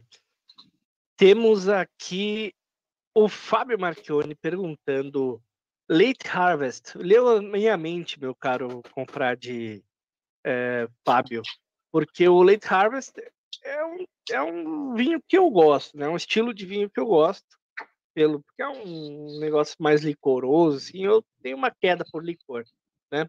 E ele está sugerindo com perique. O perique não sei se você já teve oportunidade, meu caro, comprar de fumar, mas é um tabaco que vai puxar mais ainda para essa picância que você estava citando aí, né? É, bem mais, bem mais. É. Né? é uma pimenta, praticamente. Né? é, em alguns tabacos, outros menos, dependendo da quantidade, óbvio, de perique que tiver no tabaco. Então ele sugeriu aqui um late harvest com perique. Será que rola? Primeiro, deixa eu falar o que é late harvest, né, cara? Nem, nem todo mundo sabe o que é isso. Late harvest, a, tra a tradução de late harvest é colheita tardia. O que quer dizer isso? A, a uva, né, fica no pé e, e, e, e, eu, eu não colho ela no momento que ela está madura. Eu prefiro esperar. Eu deixo ela no pé mais tempo e aí ela fica lá, ela, ela passa a ficar sobremadura e ela começa até a secar né? Porque ela vai perdendo água, ela vai ficando cada vez mais concentrada. Ela perde água e ela concentra os açúcares. Aí depois de um determinado ponto eu vou lá colho essas uvas super concentradas. Então tem assim o, o, o, o suco dessas uvas, né? É super concentrado, bastante açúcar. E aí eu fermento essas uvas, fazendo um vinho que tem álcool, mas como tem muito açúcar, sobra açúcar no vinho. Então, Late Harvest é um vinho que ele é, ele tem uma graduação alcoólica, né, que ele fermentou, mas ainda assim tem um, açúcar bastante elevado. Né? Ele é um vinho doce, ele tem mais do que 50 gramas de açúcar por litro. Tá? E, então, ele é doce. É, eu acho que é uma. Ele, ele, ele tem um lado positivo, eu acho que, que o, o Pirk ele tem essa coisa picante e, e, acho que ele faz esse contraste. Eu acho que o, o, o dulçor do, do, do, vinho ameniza essa sensação do, dessa picância. Isso eu acho legal, tá? O que aí eu, eu não acho tão legal. O, o vinho, o Late Harvest, ele tem muita fruta, muita fruta. Sabe, aquele, aquele aroma bastante de fruta, assim, aquela, aquela fruta compotada, aquela geleia, aquela coisa. E aí eu acho que é fruta demais para tabaco né? exceto se fosse um tabaco que tivesse uma, algum tipo de aromatização, alguma coisa que, que, que deixasse ele com esse caráter adocicado também, frutado também, eu acho que daí, cairia bem. Mas é, eu, eu, particularmente, assim, do ponto de vista da, da do, do, sabor, da, da, da, da, da compensação aí, do contraste, eu acho que faz sentido. Mas eu, eu, eu, particularmente, não sou um grande fã desses vinhos com muita fruta com tabaco, que é uma coisa que não tem fruta, assim, entendeu? Você acho que fica uma coisa solta e, e, às vezes essa fruta sobrepõe demais até ao tabaco. Mas é uma opção, é uma opção para quem acho que vale a pena. De novo, quando eu falo de harmonização, tem é, é não é uma ciência exata, né? Você tem você tem é, algumas regras, né? E regras você tem sempre exceções à regra mas você tem bastante peso também da sua preferência pessoal, né? Então acho que vale a pena provar, vale a pena sentir esse contraste, que é uma coisa legal, e ver se para você, para sua preferência pessoal, essa fruta é uma coisa que vai bem com o tabaco ou, ou, você acha que vai sobrepor demais? Eu, particularmente, acho que sobrepõe demais. Eu não gosto de vir com muita fruta, assim, com, com tabaco. Tanto que esse, esse que eu estou tomando hoje, voltando a falar dele aqui, é um, Jerez, é um vinho fortificado também, né? um vinho fortificado. É, ele é seco, seco, seco, seco. Ele, ele, é fortificado, mas ele é seco. E ele não tem essa, esse caráter frutado. Ele tem é, talvez uma fruta mais seca, uma erva, uma coisa diferente aí, que não é, não, não tem essa, essa, essa fruta exuberante que um late harvest teria. E não teria como deixar de existir esta pergunta no chat, tem duas perguntas aqui, uma sugestão e uma pergunta, né? O confrade José Carlos Carlis, uh, José Carlos Calisto pergunta: acha que um Amarone vai bem com lataquia? E eu complemento a pergunta do Pedro Henrique. Ele pergunta: tabacos defumados combinam com o quê, né? Que seriam. Aí puxa para a lataquia muito, né? Que a lataquia é um condimento aí muito, muito famoso no mundo dos cachimbos e que traz essa essa essa denotação assim de, de defumado. Você teve experiência já de fazer alguma harmonização nesse sentido? Não, confesso que eu não tive não tive experiência, mas é, vou, vou, primeiro responder a pergunta do, do Amarone. Né? Amarone, para quem não sabe, é um vinho do norte da Itália, do Vêneto, tá? É, e como todo bom vinho italiano, é um vinho com bastante tanino, né? E, e, e bastante acidez. O, o, Amarone, a forma de fazer o Amarone é interessante, que eles é feito com algumas uvas lá, né? Do norte da Itália, é uma uva diferente que, que, que é a, a que faz, inclusive, essas mesmas uvas do Valpolicella. Vocês já devem ter visto Valpolicella. Amarone é Amarone de la Valpolicella, as mesmas uvas. E o, o Amarone, eles, eles colhem essas uvas né, e colocam em uns, uns galpões, assim, sobre esteiras e deixam essa, essas uvas secando, né? E elas passam até três meses secando dentro desses galpões. E é um galpão ventilado, tal. Tem todo um cuidado para as uvas não pegarem fungo, etc. E a uva seca. Então, ela, ela diferente do late harvest, que a uva seca no pé, essa ela se colhe, ela madura e põe ela nesse galpão para ela secar. Quando ela seca, ela perde água e ela ganha concentração, né? E o Amarone, ele, ele, ele, ele depois de fermentado, o Amarone é um vinho seco, né?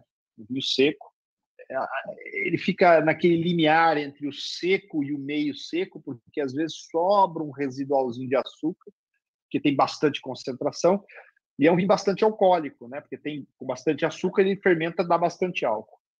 É um vinho pesado, né? É bastante carregado aí.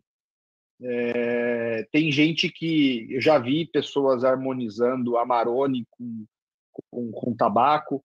É, entendo, né? não é a minha preferência. De novo, eu acho que tem muito tanino para harmonizar com tabaco. Eu acho que, que as coisas vão conflitar um pouco nesse, nesse nessa questão do amargor. Tá? Eu não, não, não acho que é uma boa opção, é, mas, de novo, é, de repente vale a pena o teste para ver o que, que você acha. Mas eu não, não, não eu, eu, eu preferiria um Amarone com um ossobuco é, no forno, 12 horas no forno, do que, do que, com, do que com um cachimbo, um charuto aí, tá?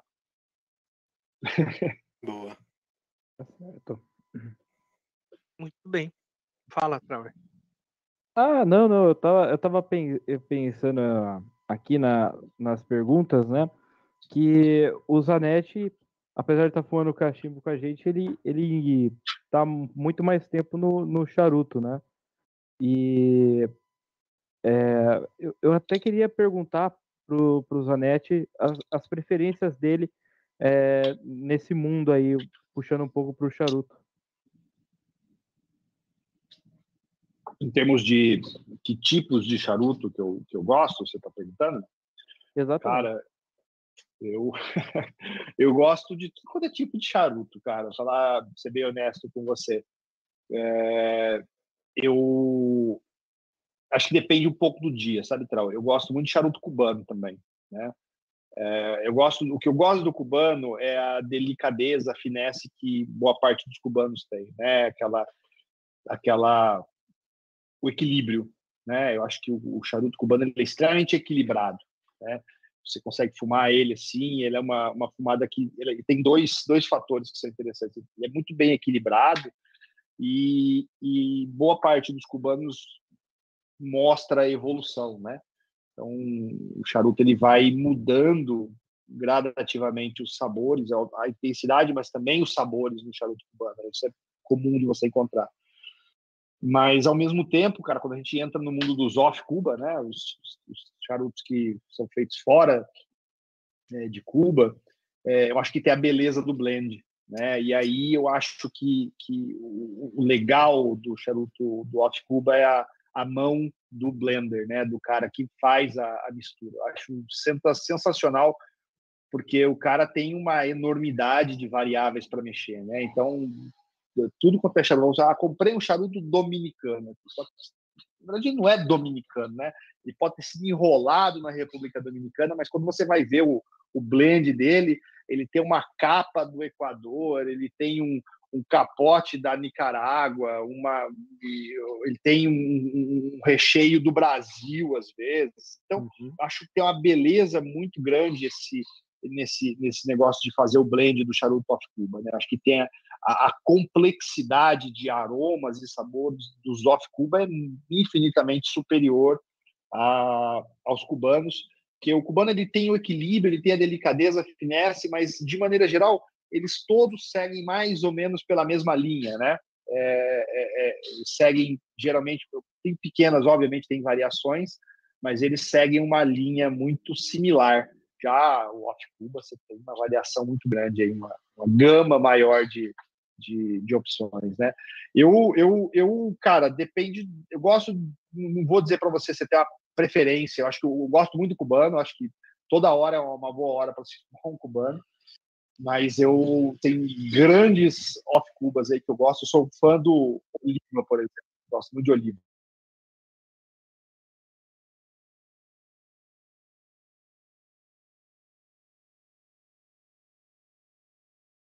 questão de, é, é muito característica, né? A questão do apimentado, né? E nessa questão do apimentado, quais seriam bons vinhos para ele? Olha, é, eu você tem não é só apimentado, né? Assim, é, é, por ser fumo da Nicarágua, ele tem esse, essa pimenta. Ele tem outras nuances também. Eu acho que esse que eu estou tomando aqui é, um, é, uma boa opção. É, eu quando tem quando é muito apimentado, eu gosto de ir para uma coisa mais doce, tá? Justamente para você suavizar essa pimenta, dar um contraste também.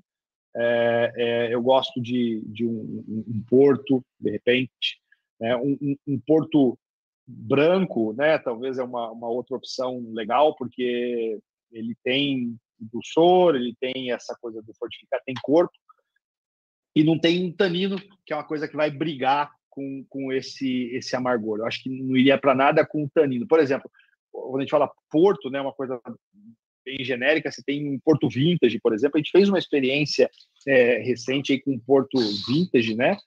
E o Porto Vintage ele é feito para ter bastante tanino. E o tanino é um elemento que ajuda o vinho a envelhecer bastante tempo. E o Porto Vintage ele tem essa função, envelhecer, entendeu? E se você abre um Porto Vintage mais novo, ele vai ter bastante tanino. Eu, eu acho que esse bastante não é legal com, com charuto, principalmente o charuto pimentado. Tá? Uhum. Então, eu iria para uma coisa doce sem tanino. Certo. Cara, eu achei interessante, meu caro Marcos, como o, o, cara que tem essa habilidade, né? Digamos assim, de, de entender os sabores e tudo mais. Mesmo que eu te, te dê uma harmonização que você nunca tenha feito, você vai ter uma certa noção de como ela vai se sair, né? Se vai dar certo ou não. Estou errado? é, eu, eu me basei, como eu falei, a harmonização ela tem algumas regras, né? Que tanto por similaridade, contraste, essa coisa de você buscar é, é, fazer pontes, né, entre aromas, sabores, né, textura. Então eu tento aplicar essas regras com base na descrição que eventualmente você me dá, né? Mas eu estou aplicando regras. Saber se isso vai dar certo, a gente só vai saber provando. E aí tá a grande beleza do negócio, né? Porque a coisa mais legal que tem é você validar que as regras que você aplicou para chegar a uma conclusão são verdade é, e às vezes invalidar isso. Ah, isso aqui, pela regra, deveria dar tudo certo, mas não dá certo por causa disso, entendeu? Então a melhor parte é você poder provar depois e. É, conta, mas se não der certo, é por algum fator que tu deixou passar, digamos. Pode ser. Pode ser, talvez por desconhecimento ou do vinho, ou um desconhecimento do próprio tabaco ou do, do, do sujeito que a gente está querendo harmonizar. Aí que eu queria chegar, que foi toda aquela questão que eu levantei no começo de que ah, algumas pessoas que acham que é frescura e tal. Por mais que o sabor, né? Você usou o exemplo das cores. As cores é um negócio que não tem muita discussão. É verde, é verde, apesar de que, né? Às vezes algumas pessoas enxergam que é verde, outras que é azul, tem essa discussão, mas em tonalidades muito específicas, né? Aqui o meu fundo tá todo mundo vendo que é de tijolo aqui, marronzinho, né? Não é verde, né? Enfim, é, é muito mais fácil. E quando a gente fala de sabor, é muito mais abstrato. Mas a degustação ela não é algo abstrato, certo? Vamos, vamos fazer essa definição. Ela, porque até vocês fazem prova. Tu me estava falando ali que fazia prova, faz prova para passar no, no curso lá. Então não pode ser um troço completamente abstrato, porque senão qualquer resposta seria válida. Né? Exato. Você, numa prova de degustação, é, você é, é, exigido que você faça a diferenciação dos vinhos, entendeu? E, e no caso da minha prova, eu, eu, precisava saber adivinhar quais adivinhar quais eram os vinhos, né? E identificar uma palavra mais adequada. E você identifica os vinhos às vezes em pequenos detalhes. Entendeu? Ah, esse vinho aqui, cara, esse estilo aqui, você começa às vezes a fazer exclusão eu começava a falar assim, por que, que esse vinho aqui não é um Amarone, por exemplo? Entendeu? Então, assim, esse vinho não é um Amarone porque o Amarone tem isso, todo Amarone, e nesse caso aqui não tem. Aquela fruta madura com um toque mais, uma fruta mais passada, né?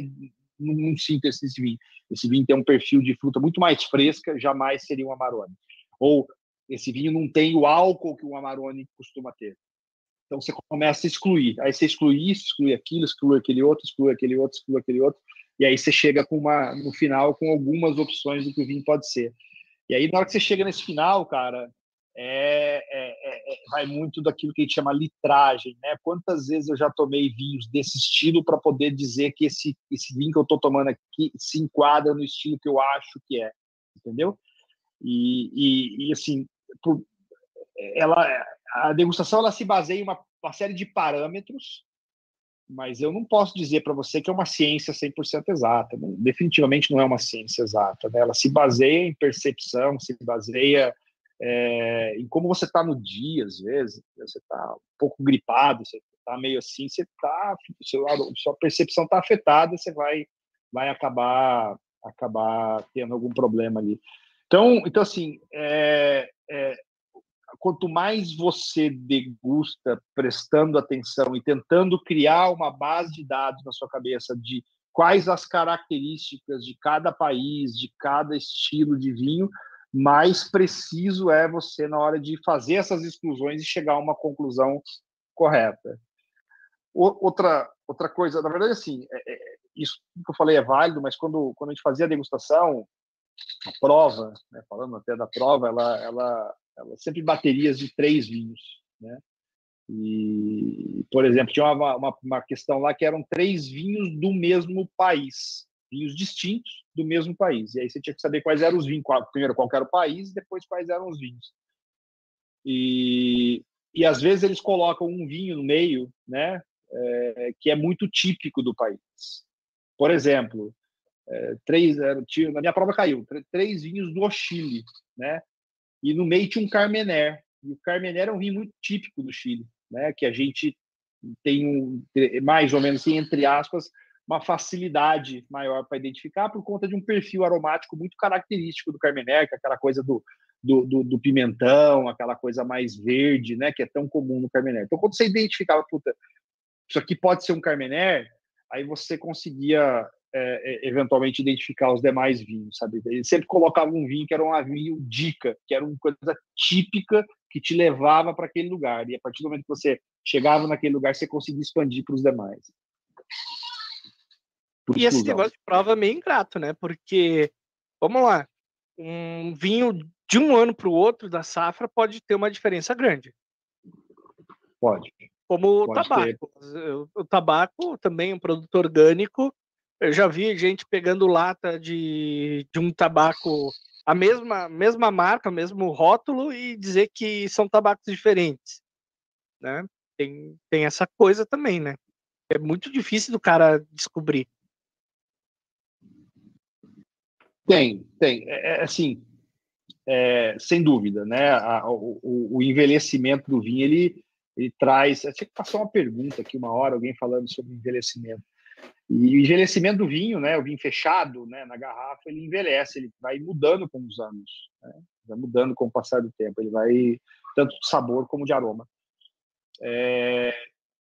ele muda, mas ele tem características que são características pervasivas, entendeu? Ou seja, um Cabernet Sauvignon é, da Austrália, por exemplo, ele sempre vai ser um Cabernet Sauvignon da Austrália por mais anos que ele ganhe o, com, com, com, a idade. Ele sempre vai ser, beleza, tem coisas adicionais que aparecem, mas tem uma linha guia ali que você fala, puta, isso aqui muito provavelmente é um Cabernet Sauvignon da Austrália por conta disso, né, que eu estou sentindo aqui, que eu já senti em outros Cabernet Sauvignon da Austrália, independente da idade. Óbvio, é, um, é, um, é uma variável a mais que você tem que lidar, que vai te dar complexidade, vai, vai ficar difícil também de você avaliar, mas, mas você, você tem que também lidar com essa variável do envelhecimento do vinho. Beleza. Me diz uma coisa, eh, Marcos. Você que tá, começou no charuto, vamos dizer que não foi tanto tempo também, né? 2019. E agora no cachimbo. Tu tem alguma expectativa, alguma ideia de aprimorar essa questão da harmonização do vinho com o cachimbo, o tabaco, de repente fazer alguma aula específica sobre isso, alguma coisa do tipo? Eu, uma coisa que eu sinto no, no mundo do tabaco, sinto falta, é de literatura e cursos relacionados ao tema, sabe? O vinho é, é, tem uma imensidade de livros, de cursos, de pessoas dando aula, você tem uma facilidade muito maior de obter informação sobre esse tipo de coisa do que do que qualquer tipo de tabaco, né? Mesmo eh, charuto, cachimbo, o que quer que seja, é, é bem mais limitado, né? Então, eu, eu, eu, eu, pretendo, num futuro não muito distante, aí, tirar uma certificação de, de, de é, cigar sommelier, né? Tem um instituto internacional, IACS, né? dar essa certificação. Eu vou fazer esse curso que sai esse ano aqui. É, e, venho, vou tentar buscar o máximo de conhecimento possível. Eu tenho, é, mas assim é bem, é bem escasso, né? Você não tem tanta literatura, não tem tanto livro, não tem tanta base teórica para você se embasar. Então, muito que você aprende, você aprende com outras pessoas, né? Muito que eu aprendi com o cachimbo aqui foi com o Trau e, é, e com o próprio. Não aprendeu muito, né? Não, não aprendi muito. Mas o Zip me ajudou também, entendeu? Então, uma coisa ah, balanceou. É a harmonização por contraste. Né? Harmonização uhum. por contraste. Então, olha lá, o Trau, o Trau. o Trau tá dormindo, cara. Tá, tá não é, cara, não é, não é. É que, é que a gente tá num assunto que, é, que ainda não é a, a, a, minha, a minha área, então eu fico, eu fico mais, mais quietinho para aprender. eu estou aprendendo com, com o convidado. E, não, mas você tá perguntando o que eu tô pensando, cara. Então continua aí, vai. É. Não, mas eu, eu me interesso muito por isso, Marcos, porque realmente, principalmente o vinho, porque quando se fala de tabaco e charuto, o que tu vê a galera é, é whisky. É whisky, é Negroni, é drinks, é uma série de coisas. Coca-Cola, né? Tudo Não, você, menos vinho. Cara, eu vi, eu vi pouquíssimas pessoas uh, harmonizando com vinho. Tu acha que, que o vinho eh, tem uma. perde para essas outras bebidas no quesito harmonização com tabaco? É, é que tem. As pessoas, aqui, no, principalmente no Brasil, a gente não tem tanta cultura de. de tem muito estilo de vinho. Muitos estilos de vinho. E às vezes a gente. Uh, o Brasil é um país que está engatinhando ainda na cultura de, de consumo de vinho. É, a gente está é um país é, muito grande aí e a gente consome bem pouco né? e conhece menos ainda. Então, então assim, na cabeça das pessoas, o vinho é aquele vinho tinto, é o Malbec argentino. E o Malbec argentino não tem nada a ver com, com cachimbo, não tem nada a ver com tabaco, nada a ver. Não, definitivamente é uma harmonização que eu não recomendo. Embora tem gente que toma vinho com, né, porque toma, gosta, enfim, mas não é uma coisa que eu acho que é legal. É, o destilado ele tem ele tem é, ele tem corpo, né? O álcool dá esse corpo para o destilado, o glicerol, né? Dá peso, portanto ele tem um peso que equilibra, né? O, o, a potência do tabaco. Então as coisas se equilibram ali. Eu acho que o, o destilado ele tem muito dessa a, a, quando você encontra fruta no destilado, é aquela fruta mais delicada, é uma fruta mais seca, uma fruta, é um outro perfil de fruta, não é o perfil de fruta exuberante que você tem no Late Harvest, por exemplo. Então, eu acho que é uma coisa que, que combina. Você tem muito dessa erva seca no, no, no, no, destilado, que é uma coisa legal. A castanha, você acha bastante, que eu acho que é uma coisa que combina. Esse vinho que eu estou tomando aqui, de novo, né, é vinho, é um vinho fortificado, mas ele, ele parece muito com um destilado. É uma pena que vocês não podem provar, mas é um vinho que parece muito com um destilado. Ele é seco, ele tem é, cheiro de cunhaque, ele tem aquele tem né, aquela, aquele negócio do oxidado, ele parece muito com um destilado. É um vinho, mas ele lembra muito um destilado. Eu acho ele é mais delicado que o destilado porque ele tem 19% de álcool, não 30, 40% que é um destilado convencional vai ter. Então ele, eu acho que ele, e para esse tabaco que eu estou tomando, que eu tô fumando aqui, que é um tabaco mais delicado, mais elegante, eu acho que é um casamento muito bom. Se eu fosse um tabaco mais pesado, mais forte, eu acho que ele passaria por cima desse vinho, não recomendaria. Por exemplo, a gente estava falando agora há pouco aí de charutos, a gente falou de daqueles charutos que têm as folhas são envelhecidas em barril de bourbon, né? Esses charutos costumam ser bastante pesados, né? A gente falou do Camacho aqui, é, falou do Davidoff, né? No começo, né? Antes da gente começar. E eu acho que ele, ele não dá certo com esse vinho. Eu acho que ele, ele passaria por cima desse vinho. Então, por mais pesado, por mais encorpado, por mais é, é, é, equilibrado para para cachimbo, tabaco, seja esse vinho que eu estou provando aqui, ainda assim é limitado, né? É, ele dá certo quando o tabaco ainda tem um certo grau de, de elegância. Né? Se eu pegar um tabaco mais pesado aqui, ele vai passar por cima. Então eu fico mais limitado né? O vinho ele vai chegar até certo ponto, depois ele vai ser atropelado pelo tabaco. Então, é, por mais que eu conheça de vinho, que eu, que, eu, que eu entenda das diferentes opções que a gente tem, eu reconheço que, que para harmonizar com o tabaco, eu acabo limitado a alguns tipos, alguns estilos de vinho aqui. Por isso, obviamente, que as pessoas e eu que conheço, né? A grande maioria das pessoas não, talvez não conheça tanto assim. Às vezes, quando e quando conhece, puta, se entrega, realmente gosta e começa a provar. Tem um amigo meu deve estar tá assistindo a gente aí, o, o Bruno, cara. O Bruno virou um, um viciado dos vinhos fortificados aí e dos espumantes para harmonizar com, com charuto entendeu? Ele adora, ele é ficcionado por isso. Ele descobriu isso nesse mundo, fumando, conhecendo. É, acho que é um pouco de desconhecimento, mas também uma parcela de, de um universo um pouco mais limitado. O universo do gin é muito grande, muito vasto, mas a, a parcela que vai bem com, com o tabaco é uma parcela pequena, limitada. Muito bem, muito bem. Uh, Trau, eu vou mudar aqui a, o protocolo tá? Pedir licença para o nosso convidado e eu vou te pedir para anunciar o próximo convidado. Porque esse próximo vai ser bacana. É. tá bom. É, eu vou, vou anunciar é, o nosso próximo convidado, pessoal. E ele foi uma. É, como é que eu vou dizer? A, a gente fez um, um, um como é que eu vou dizer? Calma aí, calma aí. É, é, o macaquinho tá assim, né? Eu não, eu não esperava fazer isso agora, mas tudo bem.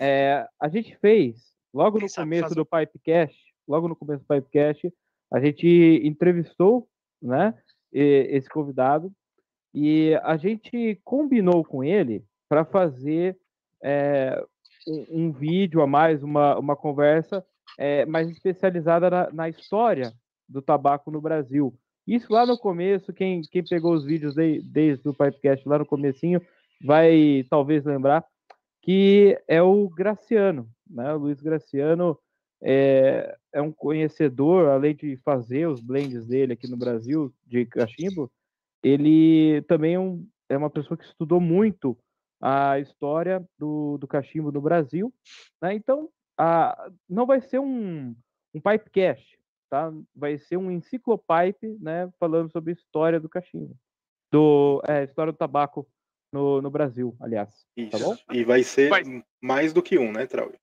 Sim, sim.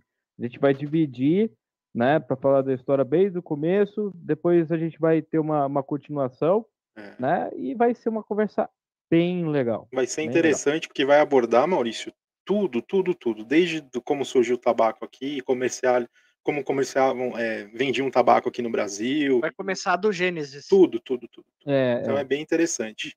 é legal, pessoal, para quem assiste o Pipecast, já, já assiste o nosso é, quadro Mora aqui, que é o que é de entrevistas, é, também convido o pessoal a assistir o Enciclopipe, porque é, a gente está realmente é, colocando um cursinho mesmo para a pessoa a aprender a, a fumar um cachimbo. Então, é, é bem legal. Se você quer aprender a fumar cachimbo, desde o começo, o beabá da coisa, Cara, a- assiste o, o Enciclopipe que vai valer a pena. É, E como a gente não tá conseguindo, a gente resolveu trazer um convidado, né? É. Não, mas esse convidado aí, ele sabe muito da história do tabaco, É. então vale a pena. Tá se preparando, ele tá se preparando. Fazendo um mestrado, um, como que Um fala? mestrado. Um mestrado, né? Ah, É, ele, ele tá. Ele tá, tá fazendo um PowerPoint.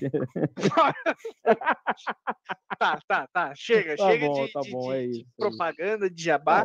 Eu- Outra, eu, eu queria agora- aproveitar É. ah, para. Eu, eu vou fazer ah, as perguntas que a gente tem eh, de tradição aqui no Pipecast, só que para o, o Zanetti eu vou modificar um pouco essas perguntas, tá? Uhum. É, vou começar com vinho, né? Zanetti, se você tivesse que escolher um vinho para beber a vida toda, qual seria? Não, não, não. A pergunta é, tá, tá meio. Ele pode não entender direito. Você Ah, vai é. ter que escolher um vinho e vai, só vai tomar esse vinho pro resto da vida. Sim, um rótulo. Um rótulo. Um rótulo. É, é um rótulo ou um estilo de vinho? É. Um rótulo. Um rótulo. Um rótulo. Então, é, seria é, É difícil. É uma pergunta difícil. eu, eu, eu, eu, eu posso. Tá, eu vou falar, já vou falar, vou falar, vou falar, vou falar. Tem, tem um. Eu eu vou, vou até pegar. Eu estou acompanhando o pessoal falando aqui no, no, chat aí. O pessoal está numa discussão ferrenha ali a respeito de Rieslings alemães. É. Eu vou. É uma pergunta difícil, mas eu preciso escolher. Então eu vou ficar com Rieslings alemães. Eu vou pegar um, um Riesling do Mosel, tá? Que é uma, uma, uma região que é muito famosa pelos vinhos doces, tá? E eu vou tomar para sempre um vinho de um produtor chamado Jojo Sprung, que fica no Mosel, é, que para mim é o, o ápice, o supra-sumo aí do, do, do, dos vinhos dos vinhos doces aí. Então, então assim, acho que eu gosto muito, eu vou- vou ficar com o Jojo Sprung do Mosel. Pode ser? Ah, Claro. Perfeito, ser. perfeito. Ó, até, até por curiosidade, quanto seria uma garrafa de- desse vinho aí? Só, essa aí é uma pergunta mesmo. Eu, cara, eu, eu, eu, eu confesso que eu não sei. Eu, eu tive lá agora em 2021. É, eu vou. Eu, deixa eu ver quem que, quem que traz Jojo Sprung aqui para o Brasil. Tem de vários tipos, tá? Mas eu vou, eu vou pegar aqui. é, no, no Brasil, a Mistral, né? Importa fazendo. Uhum. Não, não ganho nada da Mistral. A Mistral importa. Então, é, o, o que eu gosto muito desse Sonemur, que é um, um dos vinhos deles aqui, que está a 815 reais. Cara, vocês me deram opção, bicho. Sim, Tá bom, não, perfeito, tá ótimo. perfeito. Tá perfeito. Perfeito. Eu só, eu só perguntei por curiosidade mesmo, mas é legal, legal saber. É. É, e se você tivesse que escolher um charuto, um rótulo de charuto para fumar a Uma vida toda? anilha, uma anilha. Manilha, manilha. Uma anilha. Porra, cara, que pergunta complicada. É. Entender o nome Mas desse, eu- ó, a- desse a- momento é Perguntas Cretinas. tá? Perguntas cretinas. É. É, lembra do, do, do He-Man, do, do, do esqueleto? Pergunta cretina? É, veio disso aí. É, Vou falar um aqui que me veio à cabeça e que, que eu gosto muito. Davidoff Nicarágua. Boa. Nicarágua. Boa. E eu queria aproveitar e, essa pergunta que eu, que eu vou fazer agora, ela, ela tem mais voga no, no cachimbo, porque a gente sempre, eh, a gente sempre pergunta aqui se fumar cachimbo é arte, né? Mas eu vou modificá-la um pouco para você. É, degu- degustar charuto é, é uma arte? Se é uma arte, É. ah, definitivamente fazer cachimbo, fazer o fumo, fazer o charuto é uma arte. Né? Eu acho que degustar é apreciar essa arte. Entendeu? É que nem quando você você é, vai no museu e você aprecia a arte, você aproveita daquilo, ou então você vai num concerto e você apre- aprecia. Você, acho que degustar é apreciar a arte. Acho que quem faz é o verdadeiro artista aí. Olha, Muito bem. gostei da analogia, meu caro. Sim. Vou usar lá de hoje em diante. Sim, somos apreciadores. É isso aí. Apreciadores da Cara, grande eu arte. tinha pensado dessa maneira. Fumar o cachimbo é apreciar, não é arte, é apreciar a arte, meu cara. É, Perfeito. Isso aí. legal, legal. Então a gente pode computar aí, Brian, mais um para não é arte, 58%, Trave. 58%. É, É isso aí. E eu, eu acho que acabou as perguntas cretinas, né, pessoal? sim. Não, não, já, que- é, é, não- já que tu não quer portar as más notícias, eu digo, nosso tempo está acabando. É, é a gente ficou indo para lá, voltando para cachimbo, para vinho destilado e tal, e é muito assunto, cara. É, É muito. é impossível abordar, né? Mas a gente conheceu um pouquinho mais do Marcos Zanetti hoje, do, do Instagram dele. Espero. Bom, vou deixar para as considerações finais. Vou começar com as considerações finais. Começarei com as considerações finais, porque eu espero muito, meu caro confrade Marcos. Né, Ele chama de confrade porque você é um cachimbeiro já. É, então, você é da nossa classe, né? Então, cara, espero muito que tu desenvolva esse alguma coisa nessa linha do harmonização de vinhos com cachimbos, cara. Vou ficar eu vou ficar ansioso para ver alguma coisa nesse sentido. Espero que tu tenha muito sucesso aí, tanto nos teus projetos pessoais aí, quanto neste projeto em específico. Mais ainda, gostei muito do papo, cara, tá de parabéns. Muito conhecimento mesmo, né? Não, não, cara, nenhuma pergunta que nem titubeou. Mandou ver. Então, muito obrigado por aceitar nosso convite, ainda mais vindo do Trau, né? Então, é isso aí. Brian, suas considerações finais. Obrigado, Marcos, por ter, por ter aceito o nosso convite. É, eu, eu aprendi muito né, com esse podcast de hoje que a gente, que a gente teve aqui. E eu também faço das, das palavras do Maurício as minhas palavras. Eu gostaria de ver também, se possível, essa harmonização aí de, de tabaco de cachimbo com vinho, que é, é algo que na internet difícil você vai encontrar na língua portuguesa. Então acho bem interessante. Obrigado pela participação, Traui. Como disse o pessoal aí, eu também espero é, ver uma, uma é, essa parte aí de é, harmonização de cachimbo com, com os vinhos, né? Tendo, eu quero participar, quero, quero estar junto aí, né? Quero aprender bastante e, e, aprendi muito aí com a, com a entrevista. Eu fico feliz que você acertou, aceitou participar do Pipecast, tá? Uma pessoa aí que eu conheço pessoalmente, né? Me divirto bastante, a gente troca bastante resenha aí.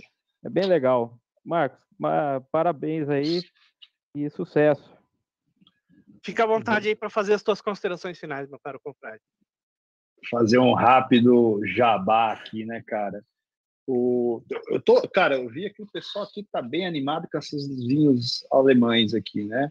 É, por coincidência, bom, eu, eu, eu, eu, dou aula, né, na, na associação aqui em Campinas. Não sei quais aqui dos participantes é, são são daqui de Campinas, mas no dia 11, na terça-feira que vem, eu vou dar um, uma aula e é uma aula aberta aqui para quem quiser participar. A gente é, vende essa aula. Eu vou, vou, vou, pode me procurar que a gente vai conseguir as condições especiais, que é uma aula de Alemanha, por coincidência. Aí vai ser uma aula específica para falar de Alemanha.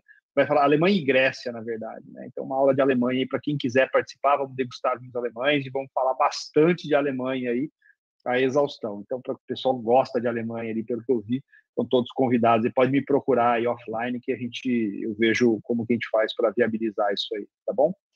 É, eu eu vocês têm o meu Instagram aqui embaixo, né? Tá, tá ali vinho de bolso, mas mais do que o vinho de bolso tem também o da, da associação que é a, é a SB Sommeliers, tá? Você vai encontrar a SB Sommeliers aí no na, no Instagram também, que é a e lá você vai ver todos os cursos, todos os eventos, as degustações, etc., que a gente promove aqui em Campinas. E quem quiser é, participar, é, pode me procurar. Quem quiser fazer algum curso, a gente vai conseguir uma condição especial para você, que é ouvinte do podcast, do Pipecast, uma condição especial para você participar dos nossos cursos aqui. Então, vai ser uma honra para mim ter o, os confrades participando também, querendo se aprofundar um pouco mais no mundo dos vinhos, tá? Eu, eu vejo ali que o, o Zip também, o Zip, eu quero que você saiba que você é o meu gordo favorito, tá? Você briga com o, com o, o Trau e aí, e, e, assim, se eu tivesse que, que escolher um, eu escolheria você aí como meu gordo favorito, tá bom, Zip? É isso aí. Oh, é, só uma pergunta, terça-feira que vem, que horas? Terça-feira que vem, a partir das 7 horas da noite partir das 7 horas da noite? Ah, agora, ah, beleza. Agora, agora eu não sei. E agora, hein, cara? É, e agora, né? E Puta, e agora? Ah, Mas é presencial, é isso? É presencial. Presencial. presencial. presencial. É, então não vai roubar tanto. Tu acha que o nosso público tem este nível, Trau? Nosso público é, é, outro nível. Nessa questão, né? Eu queria participar, né? Meu... nosso público, os caras com Pride. Minha cara audiência, com todo carinho. Mas beleza, gente. Tá aí, Marcos Zanetti. Terça-feira que vem tem mais Pipecast às 20 horas. Vai ser Enciclopipe. Tá? Então não percam com o Luiz Graciano, História do Tabaco. Ao vivo, ao vivo, não percam. Ao vivo. É, tem mais algum recado, Trau? Não. Tá, então eu digo que deixa o like, se inscreve no canal, ativa o sininho para não perder nenhum dos nossos conteúdos, novos conteúdos, né? E tem muito conteúdo aí para você aproveitar, então ativa o sininho aí, se inscreve, compartilha, etc, etc. Consuma sem moderação o nosso conteúdo. Até a próxima. Tchau, tchau pessoal. Conheçam os apoiadores do Pipecast. Tabacos PR. www.tabacospr.com o Confrade Tabacos e Cachimbos. www.confrade.com Rapé Solar. www.tabacosolar.com.br Tabacaria Online. www.tabacariaonline.com Rapé Snanf. www.snanf.com.br E também Rumo Experiência.